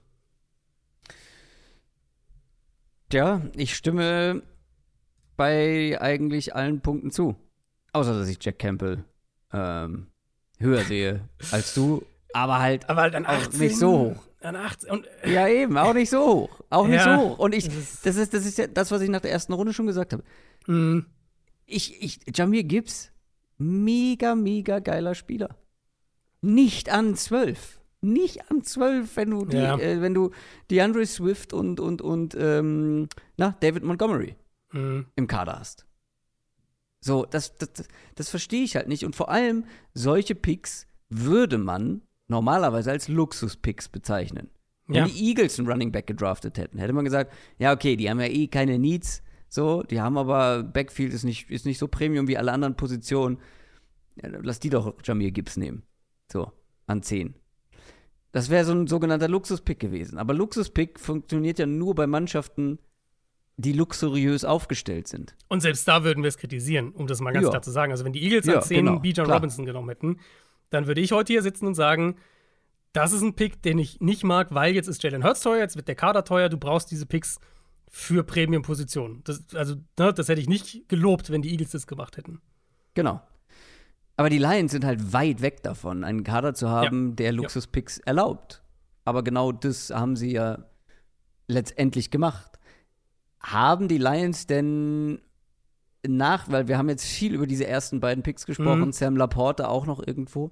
Ähm, ich finde, bevor ich die Frage stelle, ich finde, ich habe ne, einen sehr schönen Tweet gefunden. Ich glaube, das war von Benjamin Solek. Ich muss noch mal eben schauen. Ich habe ihn mir, habe ihn mir schon noch irgendwo äh, hinterlegt. Und zwar hat er, hat er mal die Picks getauscht, der Lions Ja. und hat dazu geschrieben, solid Draft. Und ich stimme dazu 100%. Passt auf. Jamir Gibbs nicht an 12, sondern an 18. Jack Campbell nicht an 18, sondern an 34, also den, den ersten Zweitrunden-Pick. Brian Branch, den sie in Runde 2 gedraftet haben, an 14, in Runde 1. Und Sam Laporte statt, in, ähm, statt den, den als dritten Pick, als vierten Pick in Runde 2. Das wäre ein Draft gewesen, da hätte man auch noch was finden können, was man kritisiert, aber ich weiß nicht, ob sie dann wirklich zu den Verlierern dieses Drafts in unseren Augen gehört hätten, wenn man es, wie gesagt, Brian Branch, erster Pick, Jamie Gibbs, zweiter Pick, Jack Campbell, dritter Pick, Sam Laporta, vierter Pick. Wäre ein solider Draft. Vor allem, weil man dann eben dann doch noch den Quarterback bekommt. Da hat man ja auch Gerüchte gehört. Also auch Jared Goff kannst du hier übrigens zu meinen Starting Quarterback-Gewinnern Mhm, mhm. zählen. Hendon Hooker in Runde 3 ist jetzt Ja. auch nicht, ist Ja. jetzt auch nicht so verrückt wie Hendon Hooker Ende erste Runde, was man ja teilweise Ja. vermutet hat. Also es würde besser aussehen auf dem Papier. Ich meine, aber so haben sie es halt nicht gemacht. Und wir haben jetzt ja Ja, gerade ja. über die Vertragsgeschichten und das alles gesprochen. Ähm, es würde ein bisschen besser aussehen. Ich bleibe halt dann trotzdem dabei. Diese ersten Picks und dazu kam ja noch, dann am Ende von Runde 3 sind sie ja noch mal hochgegangen für Broderick Martin, den ich weiß nicht, ob irgendwen den in Runde 3 auf dem Zettel hatte. Ich habe den immer so Runde 5 oder tiefer gesehen. Und sie traden da auch noch mal hoch an 96, um den zu bekommen. Ähm, für mich, abgesehen von Hendon Hooker, und bei Hooker sage ich halt in meiner Analyse, ist das ein Backup-Quarterback. Vielleicht straft er mich Lügen und er wird mal Starter, aber für mich hast du da einen Backup-Quarterback gedraftet. Ansonsten haben die ja keine einzige Premium-Position genommen. Die haben einen Running Back, einen Off-Ball-Linebacker, einen Tight End, einen Safety und einen Defensive Lineman, der, ja, wie gesagt, wahrscheinlich deutlich overdrafted war. Mal gucken. Vielleicht auch eher jemand, der positiv überrascht, Martin. Deswegen, du kannst es natürlich so ein bisschen rumschieben. Wahrscheinlich geht es hier und da nicht immer ganz auf. Wahrscheinlich hätten sie Sam Laporta zum Beispiel nicht bekommen, dann äh, zehn Ja. Picks später oder was, wie viele auseinander waren. Naja, also Ähm, angeblich hätten sie Jamie Gibbs ja auch nicht äh, später bekommen. Ja, genau, ja. Mhm. Ähm, das, ist, das, das würde dann ein bisschen besser aussehen auf dem Papier, da gehe ich mit. Branch ist halt für mich der eine Pick, der mir da gefällt an dem Spot. Und, und generell in dem Draft der eine Pick, der mir gefällt. Also, das ist für mich schwer. Sam Laporta finde ich okay an 34. Ich meine, ich hatte den über Mayer, ich mochte den. Äh, das Ja. war ja so ein bisschen mein, mein Kincaid Light, wenn du halt Kincaid nicht bekommst. Aber ja, die Gelegenheit war eben einfach da, diesen Draft sehr, sehr anders zu gestalten, sich sehr, sehr anders auszurichten. Und ich glaube nicht, dass sie das geschafft haben. Mein zweiter Verlierer hatte nicht die Möglichkeit, diesen Draft groß anders zu gestalten, als sie ihn gestaltet haben, und trotzdem habe ich sie als Verlierer. Weil, nochmal, Draft-Picks sind Talente oder Talent für wenig Geld. Jeder Pick ist wie ein Lotterielos. Die höheren Picks haben eine etwas größere Chance auf den Gewinn. Die hinteren Picks ähm, ja, da ist die Chance halt einfach ein bisschen geringer. Und letztendlich bleibt es ja trotzdem irgendwie zum Teil dann noch ein Glücksspiel, weil wir nie wissen, welche Spieler funktionieren und welche nicht. Mhm. Und wenn man das so betrachten will, dann hätte ich schon gerne so viele Lose wie möglich, logischerweise. Also zumindest will ich nicht wenige Lose haben. Und die Miami Dolphins hatten wenige Lose. Und auch wenn sie vielleicht gute Spieler gepickt haben, die Miami Dolphins hatten nur vier Picks in sieben Runden. Und ich sage das auch gefühlt jedes Jahr. Ein Team, was irgendwie fünf oder weniger Picks hat, ist in meinen Augen eigentlich per Definition schon ein Verlierer, egal was sie machen. Dazu kommt halt aber auch noch, normalerweise, wenn ein, Pick, äh, wenn ein Team keinen First-Round-Pick hat, dann haben sie damit irgendwas angestellt. Dann haben sie irgendjemand anderes geholt dafür in einem Trade. Keine Ahnung, sind rausgetradet, haben noch mehr Value dafür bekommen oder noch mehr Picks dafür bekommen. Ja. Bei den Dolphins wurde denen der First Rounder einfach genommen. Sie hätten Pick 21 gehabt und guckt mal, was für Spieler da noch zur Verfügung gestanden hätten an 21. Mhm. Und jetzt ist er einfach futsch. Du hast nichts dafür bekommen. Er wurde dir genommen wegen dieser, ähm, wie nennen sie das? Wegen dieser Affäre rund um Tom Brady. Tempering. Genau, mit der Tempering-Affäre. Ja. Äh, Einfach weg. Also, klar, die, Dolphins, obwohl, ja, die Dolphins können da natürlich schon was für, aber halt wahrscheinlich nicht die, die jetzt gerade da äh, dann darüber entscheiden, welche Picks man wie investiert. Aber trotzdem haben die Dolphins sich das selber zuzuschreiben und deswegen einfach deshalb schon ein Verlierer. Aber jetzt muss man natürlich gucken, was haben sie mit den vier Picks gemacht. Man hätte ja auch aus den vier Picks noch mehr Picks machen können, indem man hier und da vielleicht ein paar Positionen runtertradet. Und dazu muss man sagen, wir haben positiv über Running Back Devin A-Chain gesprochen, dass das ein super Fit ist für die Dolphins und Mike McDaniels. Mhm. Aber du hast vier Picks. Vier. Und du gehst mit deinem zweiten Pick auf eine Position, die A, wie wir jetzt schon tausendmal besprochen haben, nicht die wertvollste ist und B, auf eine Position, wo du ja auch schon einiges gemacht hast, wo du auch schon ein bisschen was investiert hast. Cam Smith, den Cornerback, mag ich übrigens sehr. Man kann nie genug Cornerbacks haben. Aber auch das ist schon eine Position, wo man ordentlich investiert hatte. Will ich jetzt aber nicht groß kritisieren. Trotzdem, ja, wann spielt Cam Smith und wie viel? Ähm, fairerweise muss man hinzufügen, die Dolphins haben gefühlt fast ein komplettes Team aus undrafted Free Agents geholt. Und Stichwort Lose, vielleicht haben sie dann ja noch so ein, ein Freilos irgendwo. Aber die Dolphins können für mich nur ein Verlierer sein. Nicht mit dem, was sie mit ihren vier Picks gemacht haben, sondern vor allem mit, was sie nicht zur Verfügung hatten und dass sie halt nicht mehr Picks draus gemacht haben. Du hast den Draft halt mehr aus so einer Vogelperspektive, sag ich jetzt mal, in dem Fall äh, gegradet. Weil ich, also ich Genau. bin sozusagen dann schon rangegangen und das, was das Kapital war, ist halt das Kapital. Und ich habe es halt so gemacht, okay, was haben sie ab Start Runde 1 gemacht, mehr oder weniger? So in diese Richtung eher. Ähm, eine Sache muss man ja sagen, sie hätten ja sogar zwei Erstrunden-Picks gehabt eigentlich, aber einen haben sie für Bradley Chubb weggetradet. Ob das jetzt Stimmt. positiv oder negativ ist, äh, pf, ja, mal gucken. Mhm. Ähm, war vielleicht auch nicht unbedingt die beste Entscheidung, aber mal schauen. Ich habe den Dolphins Draft deswegen ein bisschen, ich habe den so ein bisschen im Niemandsland. So, ich glaube, ich habe den äh, von der Grade her habe ich die auch genauso im Mittelmaß irgendwo, weil halt ich den Cam Smith Pick mag an 51. Mhm. Das fand ich schon ein guter Value. Du hast eine, eine, eine, wahrscheinlich dein Starting Slot Corner, könnte ich mir vorstellen, ähm, da gefunden. Und ich habe sie halt jetzt in meiner Bewertung nicht dafür runtergegradet, dass sie nur vier Picks hatten. Wo ich dir voll zustimme, ist der Prozess zu sagen, wie kann ich vielleicht aus diesen vier Picks sechs Picks machen oder sieben Picks machen. Das, was wir bei, bei durchaus einigen anderen Teams gesehen haben. Ich meine, die Rams sind ja so das beste Beispiel. Die haben am Ende, ich weiß nicht, 13 Mal gepickt oder so. Ähm, und die hatten ja zig Picks schon an Tag drei und sind dann trotzdem noch ein paar Mal runtergegangen, um sich halt mehr dieser Lo Lotterielose zu sichern letztlich. Den A-Chain-Pick, ich aus Process-Perspektive kann ich dir nicht widersprechen, weil Mhm. das ist halt einfach, sie haben, da musst in, aus Process-Perspektive musst du da hingehen und sagen, wir nehmen hier einen O-Liner oder wir nehmen hier einen, was auch immer, einen Defensive Lineman, was auch immer. Aus Perspektive des Spielers war ich halt schon sehr hoch bei ihm. Und ich hatte, das ist einer von, ich glaube, es gab drei Running Backs in diesem Draft, die ähm, später gedraftet wurden, als ich sie gegradet habe. A-Chain war einer auf jeden Fall davon. Den hatte ich in den 60ern gegradet. Sie bekommen ihn Dann eben an 84. Ich liebe den Fit halt von ihm in dieser Offense. Ja, ja. Ich sehe deinen Punkt einfach zu sagen, nimm einen Shot auf einen Offensive Lineman hier an der Stelle. Ich glaube nicht, dass ein, ein Starting Offensive Lineman, zumindest ein, ein Day One Starting Offensive Lineman hier noch da war. Aber das wissen wir letztlich auch einfach nicht. Deswegen strategisch kann ich dir nicht widersprechen. Meine Perspektive auf den Dolphins Draft ist halt so ein bisschen neutraler, weil ich sozusagen aber- nicht downgrade dafür, dass sie nur vier Picks hatten. Ja, aber sie haben es ja auch selber zu verantworten, dass sie nur vier Picks haben. Und ich Mhm. finde, du raubst dir die Chance halt, oder du raubst dir Chancen mit einem Los zu tre treffen, wenn du es bei diesen vier Ja. Picks Ja, belässt. ja, ja, absolut. Und ich kann, wenn ich andere Teams angucken, wie viele, du sagst ja auch gerne mal Dartspfeile sie geworfen haben Hm. ähm, und dann möglicherweise mit ein, zwei davon, davon treffen. Wenn ich dann ein Team auf der anderen Seite sehe, die wohlgemerkt natürlich schon auch einen sehr gut besetzten Kader haben und jetzt nicht viele, viele Schwachstellen äh, oder gravierende Schwachstellen hatten vor dem Draft.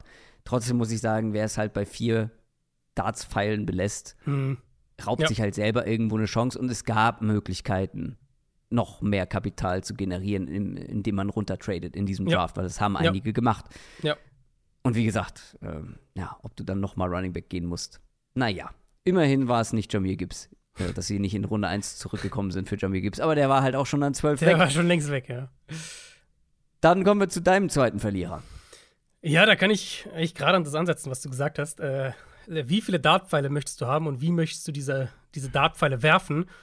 Mein nächster Verlierer sind die Houston Texans. Und da ist es halt wichtig zu betonen, es geht nicht einfach nur um die Spieler, die sie ausgewählt haben. Ich, ehrlicherweise, ich verstehe es auch nicht so ganz, wenn Leute Draft Grades oder Draft, dann Post-Draft Rankings oder was auch immer machen und einfach nur auf die Spieler schauen. Also, ich habe das gestern wieder gesehen. Dane Brugler ich bin großer Fan seiner Arbeit. Ich liebe seinen Draft Guide. Ich liebe die Arbeit, die er jedes Jahr in eine Draftklasse steckt. Aber er rankt dann in seiner Nachbetrachtung halt die Draftklassen und die Texans bei ihm sind dann auf Platz 3 mit dem einleitenden Satz. Ich habe es mir extra rausgeschrieben. Zitat: Dieses Ranking betrachtet nur die Spieler, die geholt werden und kein Draft Value oder bezahlte Kompensation. Ja. Wo ich dann Ja. halt sage, das ist für mich eine komplett nutzlose Betrachtung des Drafts, ehrlicherweise. Weil Ja, klar. Okay, wenn wir in drei Jahren zurückschauen und sagen, CJ Stroud ist der mit Abstand beste Quarterback dieser Klasse, Will Anderson ist ein Top 5 Edge Rusher in der NFL, dann gucken wir in drei Jahren drauf und sagen, krass, die Texans sind ja super hohes Risiko gegangen, aber es hat sich ausgezahlt, weil sportlich haben sie getroffen, wie auch immer. Genau. Wenn ich heute drauf gucke, niemand kann das sagen, ob das passiert oder nicht. Und deswegen sehe ich halt super wenig Nutzen darin, ähm, insbesondere halt jetzt die Woche nach dem Draft, einen Draft einfach nur nach den Spielern zu bewerten. Ja. Und strategisch ist das, was die Texans gemacht haben, für mich mindestens mal sehr, sehr riskant. Und in meinen Augen haben sie einen Preis bezahlt, der sich nicht nur nicht für sie rechnen wird im Endeffekt, sondern den sie noch bereuen werden. Und das ist, wie gesagt, jetzt nur um die Strategie erstmal. Der Uptrade für Will Anderson, der sie Pick Nummer 33 gekostet hat in diesem Draft und ihren Erst- und Drittrunden-Pick nächstes Jahr. Wenn man so einen Trade macht, dann muss man gewillt sein, damit leben zu können, dass das vielleicht ein Top-5-Pick ist im kommenden Draft, den du da aufgibst. Das ist ein krasses Spiel einfach mit dem Feuer, was sie da gemacht haben. Und ich bleibe bei meiner Einschätzung, die ich in unserem Recap nach der ersten Runde schon hatte, dass dieser Uptrade für mich unterstreicht, dass sie sich intern nicht einigen konnten. Und dann letztlich den einzigen Ausweg, den sie gesehen haben, war dieser Kompromiss. Also nimmst du Stroud zuerst, damit keiner mehr für Stroud an drei hochtraden will und tradest dann selber hoch und nimmst Will Anderson. Ähm, ich habe das auf Twitter, habe ich mal einfach mal so ein paar Gedankenspiele rausgehauen, weil es gibt natürlich unzählige Konstellationen, aber ein paar Beispiele einfach, was die Texans hätten haben können. Wenn wir davon ausgehen, sie nehmen Stroud an zwei und bleiben bei ihren Picks. Zum Beispiel hätten sie nehmen können Stroud und dann an 12 Lucas Van Ness oder Nolan Smith und dann an 33 Michael Mayer. Oder Stroud, Jackson Smith und Jigba und wer auch immer ihr Top Interior Offensive Lineman auf dem Board war, weil die waren an 33er alle noch da. Oder Stroud, Christian Gonzalez und Brian Branch oder BJ Ojolari an 33. Und in all diesen Szenarien behalten sie halt zusätzlich ihren ersten und Drittrunden-Pick 2024. Ich ka- kann nicht an Bord gehen mit dieser Strategie. Ähm, gut, wenn wir auf die Spielanalyse gucken, jetzt habe ich noch gar nicht drüber gesprochen. Ich hätte, ich hätte das halt auch anders gemacht. Ich hätte, ich hätte Anthony Richardson an zwei genommen und nicht CJ Stroud. Äh, Will Anderson, ja, ist, das, wenn du Jalen Carter nicht auf dem Board hast, ist er der beste Non-Quarterback, ähm, denke ich, in dem Draft. Aber haben wir auch ausführlich drüber gesprochen. Er ist vielleicht nicht das Elite-Level-Prospect wie Miles Garrett oder die Bosas, dass sie dann nochmal in zwei, Runde 2 auch nochmal hochgehen für Juice Scruggs, den ich glaube niemand in Runde 2 auf dem Zettel hatte, der Penn State Center. Ja, auch eben von der Spieler-Evaluation her bin ich da einfach oft dann nochmal ein bisschen weg gewesen. Ähm, die beiden Receiver, die ich am meisten mochte, waren die beiden Receiver. Tank Dell, Anfang Runde 3 und dann. Die beiden Receiver, die du am meisten mochtest?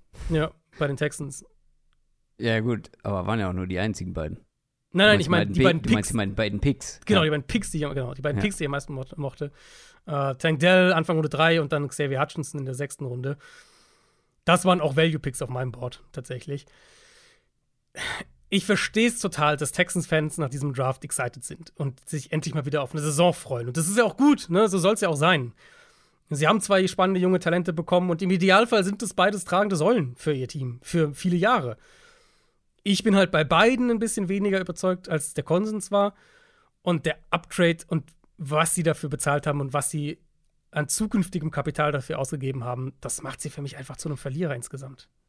Und auch hier muss man ja schauen, in welchem Status befinden sich die Texans gerade. Ja. Wenn halt ein Team, was wenig Needs hat, ähm, für einen speziellen Spieler dann auch noch auf einer Value-Position hochgeht und einen äh, zukünftigen Pick oder auch in diesem Jahr einen Pick aufgibt, um das zu tun, um diesen Spieler für diese wichtige Position bekommen, äh, zu bekommen, dann, dann sage ich da eigentlich, also dann kann man es natürlich kritisieren, aber auf einem anderen Level als bei einem Team wie den Texans, die ja trotzdem mit so vielen Picks aus diesem Draft rausgehen oder potenziell vielen Picks, ohne, ja, wenn sie keine abgegeben hätten, und trotzdem ja noch Needs haben. Ist ja nicht so, dass du jetzt bei den Texans drauf guckst und sagst, ja, die sind super besetzt und wenn CJ Stroud gut spielen, dann äh, sind sie safe ein Playoff-Team.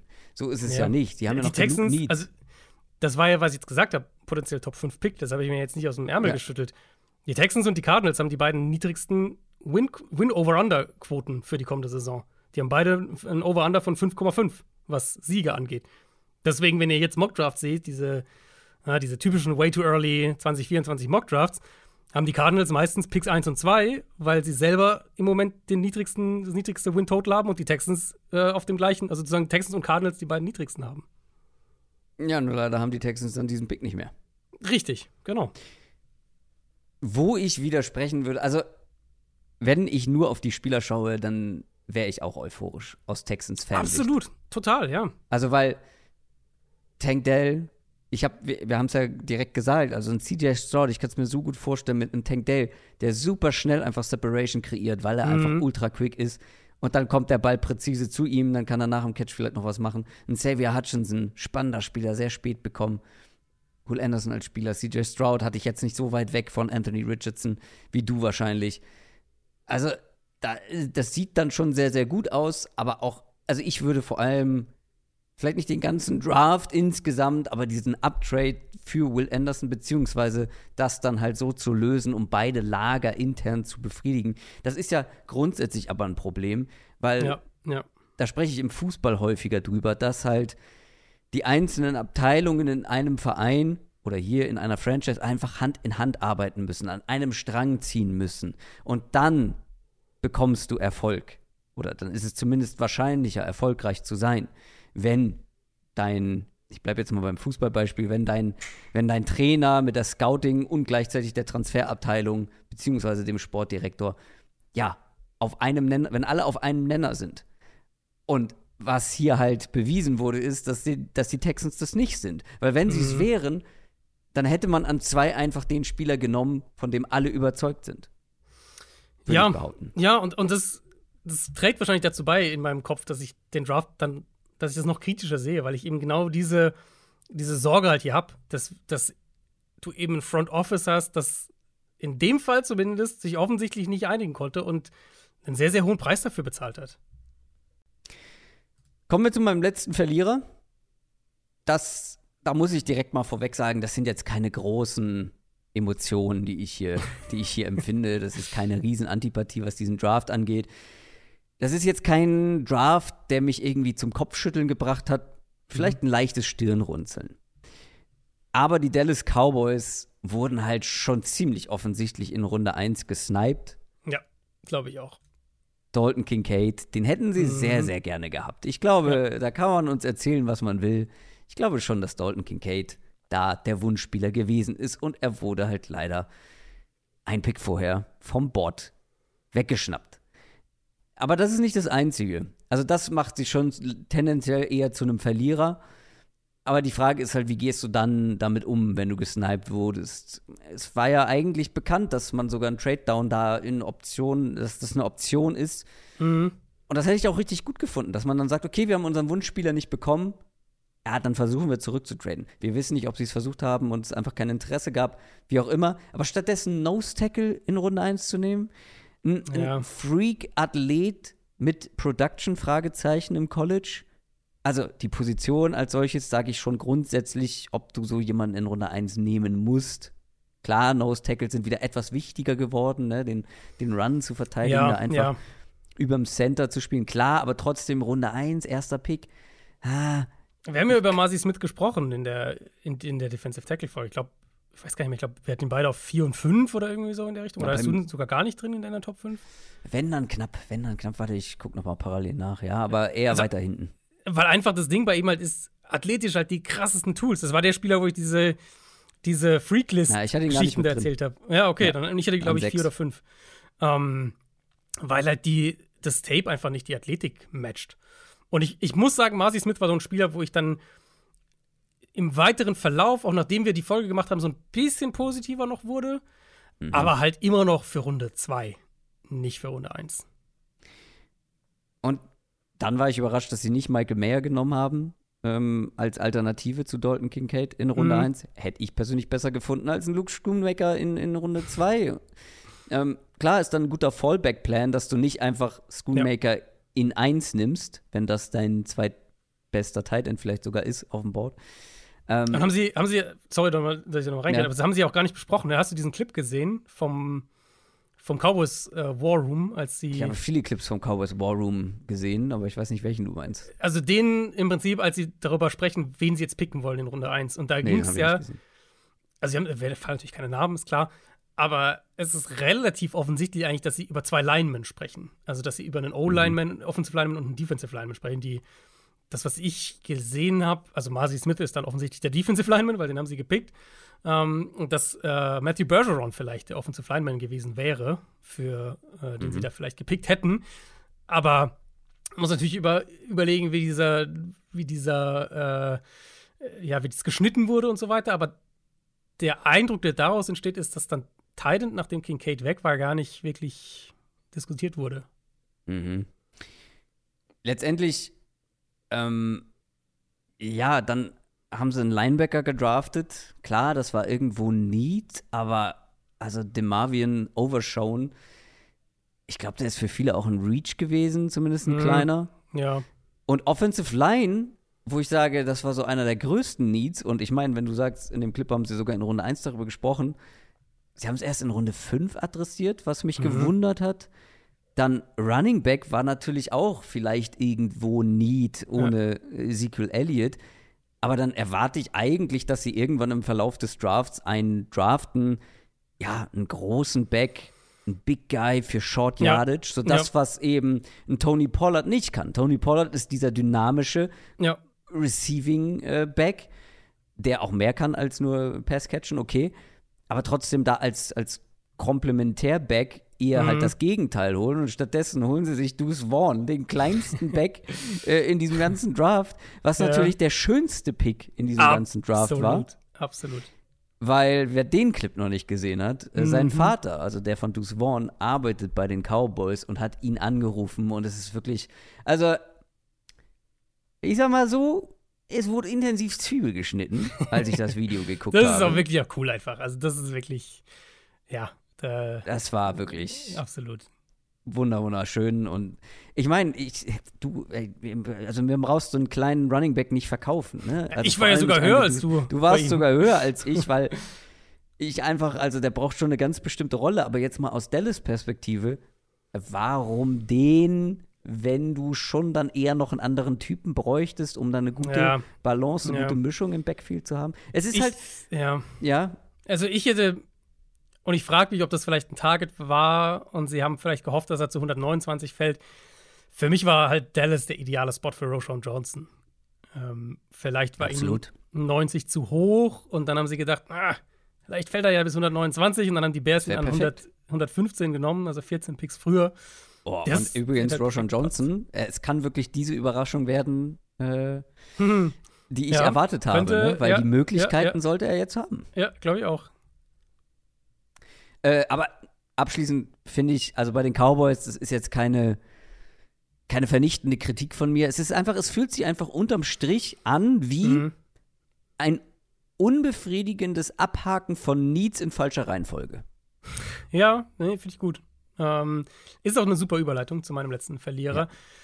Man merkt dann, glaube ich, dass wir unsere, unsere klarsten Verlierer sozusagen, das sind die Teams, jetzt, über die wir jetzt vorher gesprochen haben. Ja, genau. Weil es gibt für mich halt auch so ein paar Drafts, bei denen ich das Gefühl hatte, sehr auf Needs gegangen, Mhm. nicht genug aufs Board reagiert und dann halt Value liegen gelassen. Ähm, und Dallas Genau, fällt für mich da rein. Cowboys, ja. Genau, Dallas fällt für mich voll da rein. Und die Washington Commanders fallen für mich auch voll da rein. Ja. Und ich bin ja sogar jemand, im Gegensatz zu dir zum Beispiel, der ähm, bei Emmanuel Forbes ziemlich positiv war. Ich mochte Mhm. den sehr. Ich habe dem am Ende eine Late First Round Grade gegeben. Mhm. Aber 16 war zum einen eine halbe Runde zu hoch für meinen Geschmack und mit Deontay Banks und Christian Gonzalez noch auf dem Board. Mhm. Mit der Evaluation gehe ich halt gar nicht mit. Quan Martin, der Safety, den sie dann genommen haben in der zweiten Runde, auch ein Spieler, den ich hoch hatte, war mein Nummer 2 Safety, ist auch als Nummer 2 Safety gegangen, ja, tatsächlich. Äh, ich frage mich aber auch hier, gleiches Argument, sind sie nicht vielleicht ein bisschen zu sehr auf Need gegangen? Da waren noch gute Spieler auf dem Board, gerade auch zum Beispiel Interior Offensive Lineman. Ich glaube, äh, also John Michael Schmitz war auf jeden Fall noch da, Osiris Torrance war noch da. Da wären echt auch noch, glaube ich, Spieler, die sie vielleicht anderweitig hätten gebrauchen können, wären da noch da gewesen. Drew Sanders, den ich eine ganze Ecke hörte, der Linebacker. Und das gleiche dann eben Ende der dritten Runde. Da haben sie dann den Center genommen, Ricky Stromberg, der auch früher ging als gedacht. Es ist so ein Draft für mich, der wenig Value hatte. Zumindest finde ich ein paar diskussionswürdige Picks in ihren Top 100 Picks. Und dann, du hast sie vorhin ja schon mal erwähnt, ähm, in quasi aus, aus Perspektive der Quarterbacks, die da sind. Ich bin halt auch nicht so ein richtiger Fan davon, dass sie gar nichts auf Quarterback gemacht haben. Also, mein, Ja, aber jetzt den nächsten Mid-Round-Quarterback, wo wir nicht Ja, was heißt wissen, Midround? Ich meine, sie hätten ja auch, sie hätten ja auch Will Levis nehmen können. Und jetzt kann es natürlich sein, vielleicht mo- mochten sie den nicht, vielleicht mochten sie Levis und, äh, und Hinton Hooker beide gar nicht. Aber wenn ich dann sage, deine Depth Chart ist Jacoby Brissett und Sam Howell, dann weiß ich nicht, wie sicher du dir sein solltest, dass weder Hooker noch Levis ein Upgrade sind, vielleicht für diesen Quarterback-Room. Ich muss Zumindest- jetzt gerade mal parallel nachschauen, wem ich eine höhere Grade gegeben habe. Will Levis oder Sam Howell? Das werde ich mal, Nee, bei ich mal mir, parallel bei schauen. mir, bei mir Levis auf jeden Fall. Ähm, und dann haben sie halt so gar nichts in, in puncto Added Value gemacht, sind nicht runtergegangen, kein einziges Mal, einmal hochgegangen in der fünften Runde für KJ Henry. Äh, dann hatten sie ja eh keinen eigenen Drittrunden-Pick, das wäre die 79 gewesen. Der war bei den Colts im Zuge des Carson Wentz Trades. Das wäre, das war übrigens Josh Downs, den Indianapolis da gepickt hat. Dann haben sie noch Chris Rodriguez gedraftet, der für mich eine schlechtere Version von Brian Robinson ist. Ja, also rundum kein Draft, der mir gefallen hat. Und so ein bisschen frage ich mich bei Washington schon, wo da die Reise hingehen soll als Team. Fun Fact: Ich hatte genau die gleiche Grade bei Sam Howell und Will Levis. Beide späte Sehr erste gut. Runde. Sehr gut. Sprich, da kannst du auch mit Sam Howell in die Saison gehen. Ja, du warst halt Gar bei kein Howell. Problem. Bei Howell warst du ja generell höher. Äh, einfach als Deutlich ich. höher, ja. War mein Nummer 1 Quarterback. Will Levis halt im Vergleich nur meine Nummer 4, aber mit dem gleichen Grade. Ja, Naja. ja, ich hatte, äh, ich hatte Howell in der späten ersten Runde und Levis hatte ich ja genau in der Mitte. Ich hatte den auf 17, glaube ich. Das Problem bei den Commanders ist halt so ein bisschen, was haben wir denn von diesem Draft erwartet? Also klar, wenn sie einen Quarterback genommen hättet, äh, oder was erwarten wir grundsätzlich von den Commanders dieses Jahr? Irgendwie, Ja. die, die nichts Halbes und nichts Ganzes sind, die ein paar Genau. absolute Starspieler haben, aber wir überhaupt nicht wissen, wie die Quarterback-Position am Ende aussieht. So. Und äh, wie gut sie letztendlich sein werden in einer dann doch wieder sehr schweren Division. Mhm. Von den einzelnen Picks, ja, da stimme ich dir natürlich zu. Also gerade bei Forbes, wo ich ja echt noch mal deutlich niedriger war Ja. und skeptischer war, den an 16 zu nehmen. Ähm, ja, ähm, weiß ich nicht so richtig. Ähm, ob man jetzt, wie gesagt, ob man jetzt Sam Howell oder Will Levis nimmt, macht für mich halt keinen riesigen Unterschied. Ich weiß halt nicht so richtig bei den Commanders, deswegen kamen sie nicht so richtig als Verlierer in Frage. Was habe ich denn erwartet so überhaupt? Also wie hätten sie den Draft so gestalten können, dass ich sage, ja, mega, mega gut. Mhm. Klar, ein Christian Gonzalez oder ein Deontay Banks Eben, das hätte ich, statt also, Mel Forbes wäre schon ein Ja. großer Unterschied, aber ansonsten davon abgesehen, ja, also ich glaube halt, wenn sie einen der beiden anderen Cornerbacks genommen hätten, hätte ich sie einfach aus meiner Spielerevaluation aus der Richtung anders gegradet, weil, weil ich die halt einfach beide eine ganze Ecke höher nochmal hatte. Oder dann halt alternativ zu sagen, keine Ahnung, du gehst vielleicht von 16, 6, 7 Spots runter, vielleicht will ja jemand hochkommen, vielleicht will er vor die anderen Teams springen, die dann Receiver nehmen, vielleicht wäre jemand für Gonzales hochgekommen. Sagen, muss ja gar nicht ein Monster-Downtrade sein. Nimmst ein bisschen Kapital mit und draftest dann in der zweiten Hälfte der ersten Runde Will Levis. Und hast zumindest eine Perspektive nochmal einen, einen hast dann wirklich zwei junge Quarterbacks mit Brissett als Absicherung, falls beide kacke sind, dann kannst du Brissett starten, auch okay. Also nicht okay, aber ist halt zumindest eine Notfalllösung. Ähm, und gibst dir aber eine Chance zumindest, weil dann hätten wir jetzt, dann würden wir ja sagen, okay, wir sehen ja aber du musst Richtung, erstmal Sam Howell kann. eine Chance geben. Ja, musst du.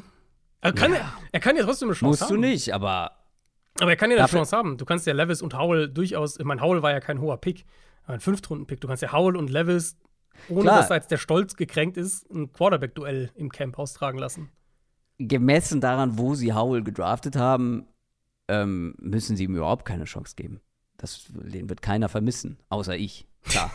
Aber daran gemessen überhaupt nicht.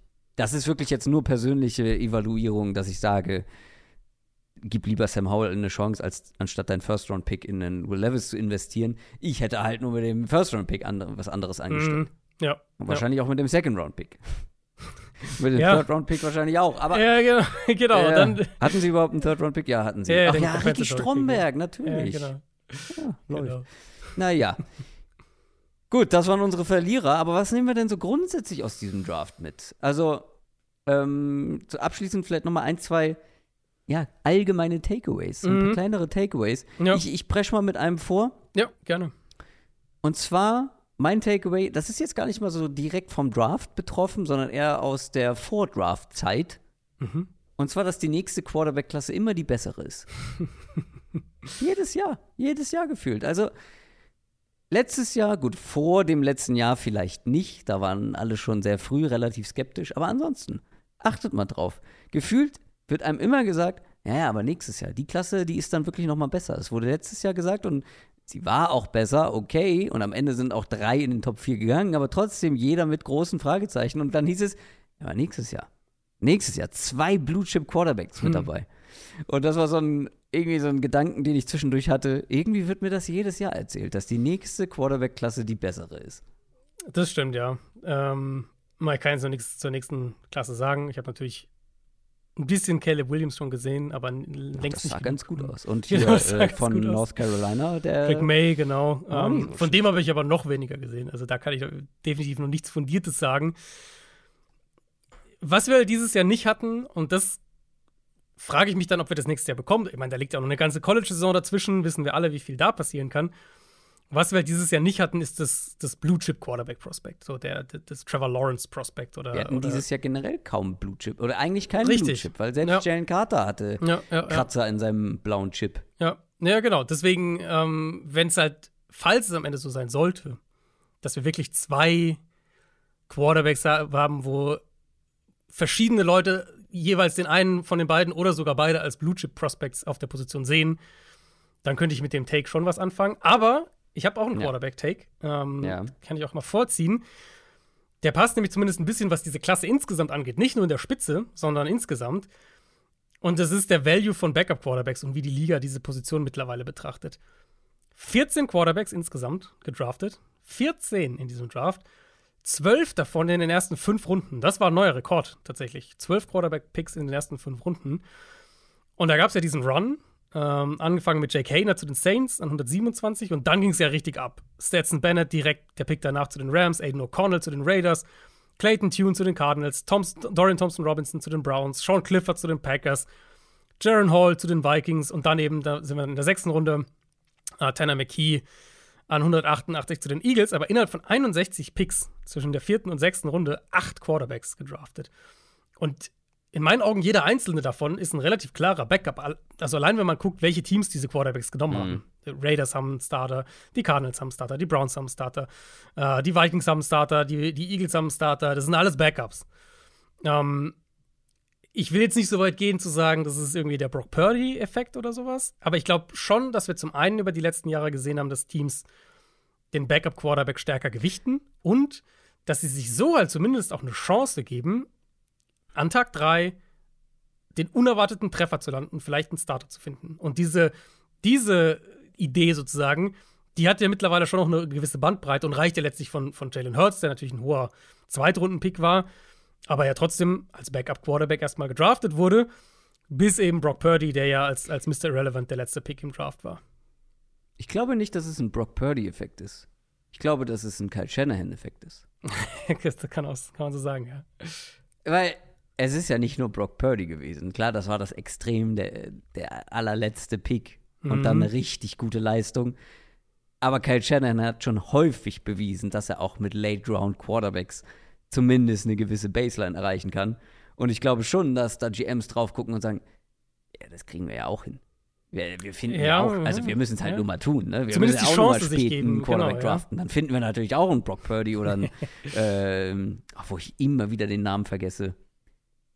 Na, der 49ers Quarterback, der Nick reinkam. Mullins, meinst du? Wen? Nick Mullins? Ja, Nick Mullins. War der überhaupt ein Draftpick? Oder war ein Draft? Nee, der war ein Draftpick, ne? Ich glaube, da war tatsächlich auch, glaube ich, sechste oder siebte Runde oder ja, sowas.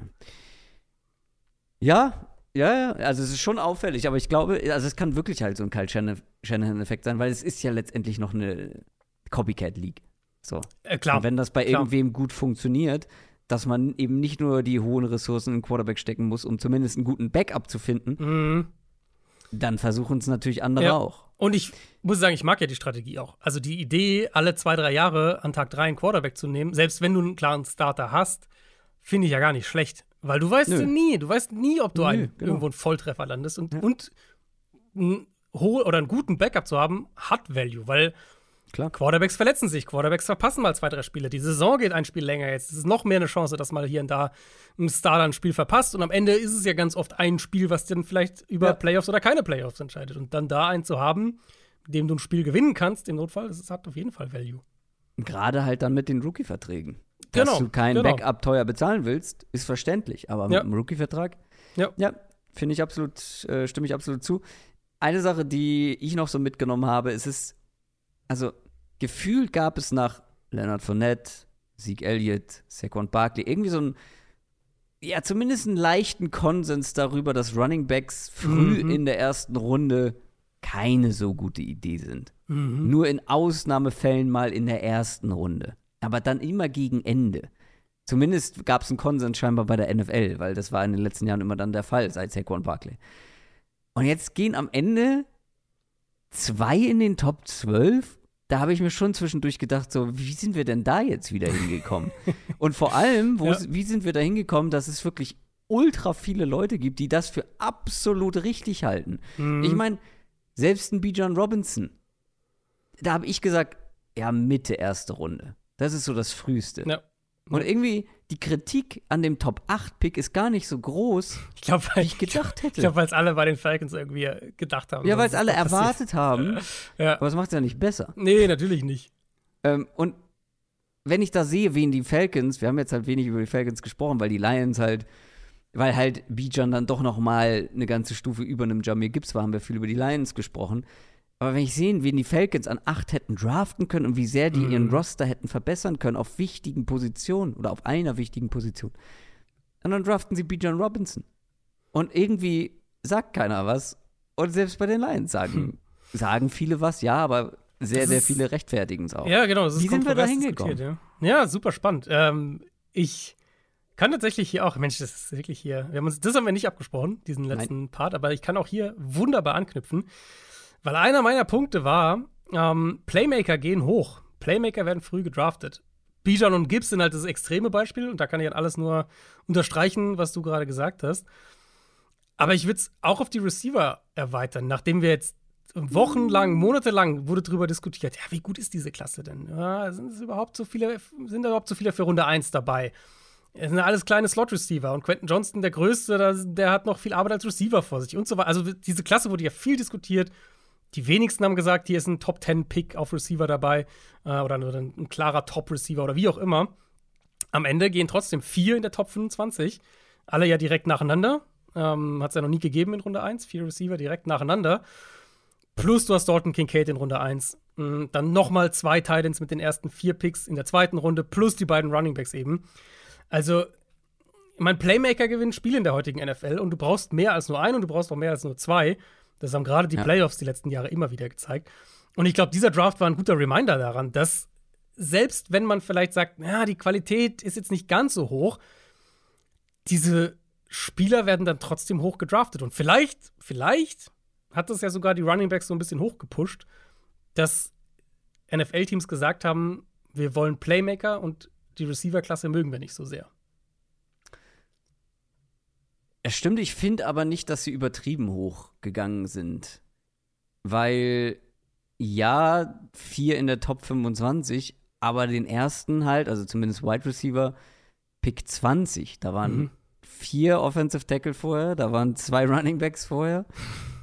ähm, deswegen habe ich schon, finde ich, den Eindruck gehabt, dass die Skepsis, was die Receiver-Klasse angeht, doch dann auch in der NFL stattgefunden hat.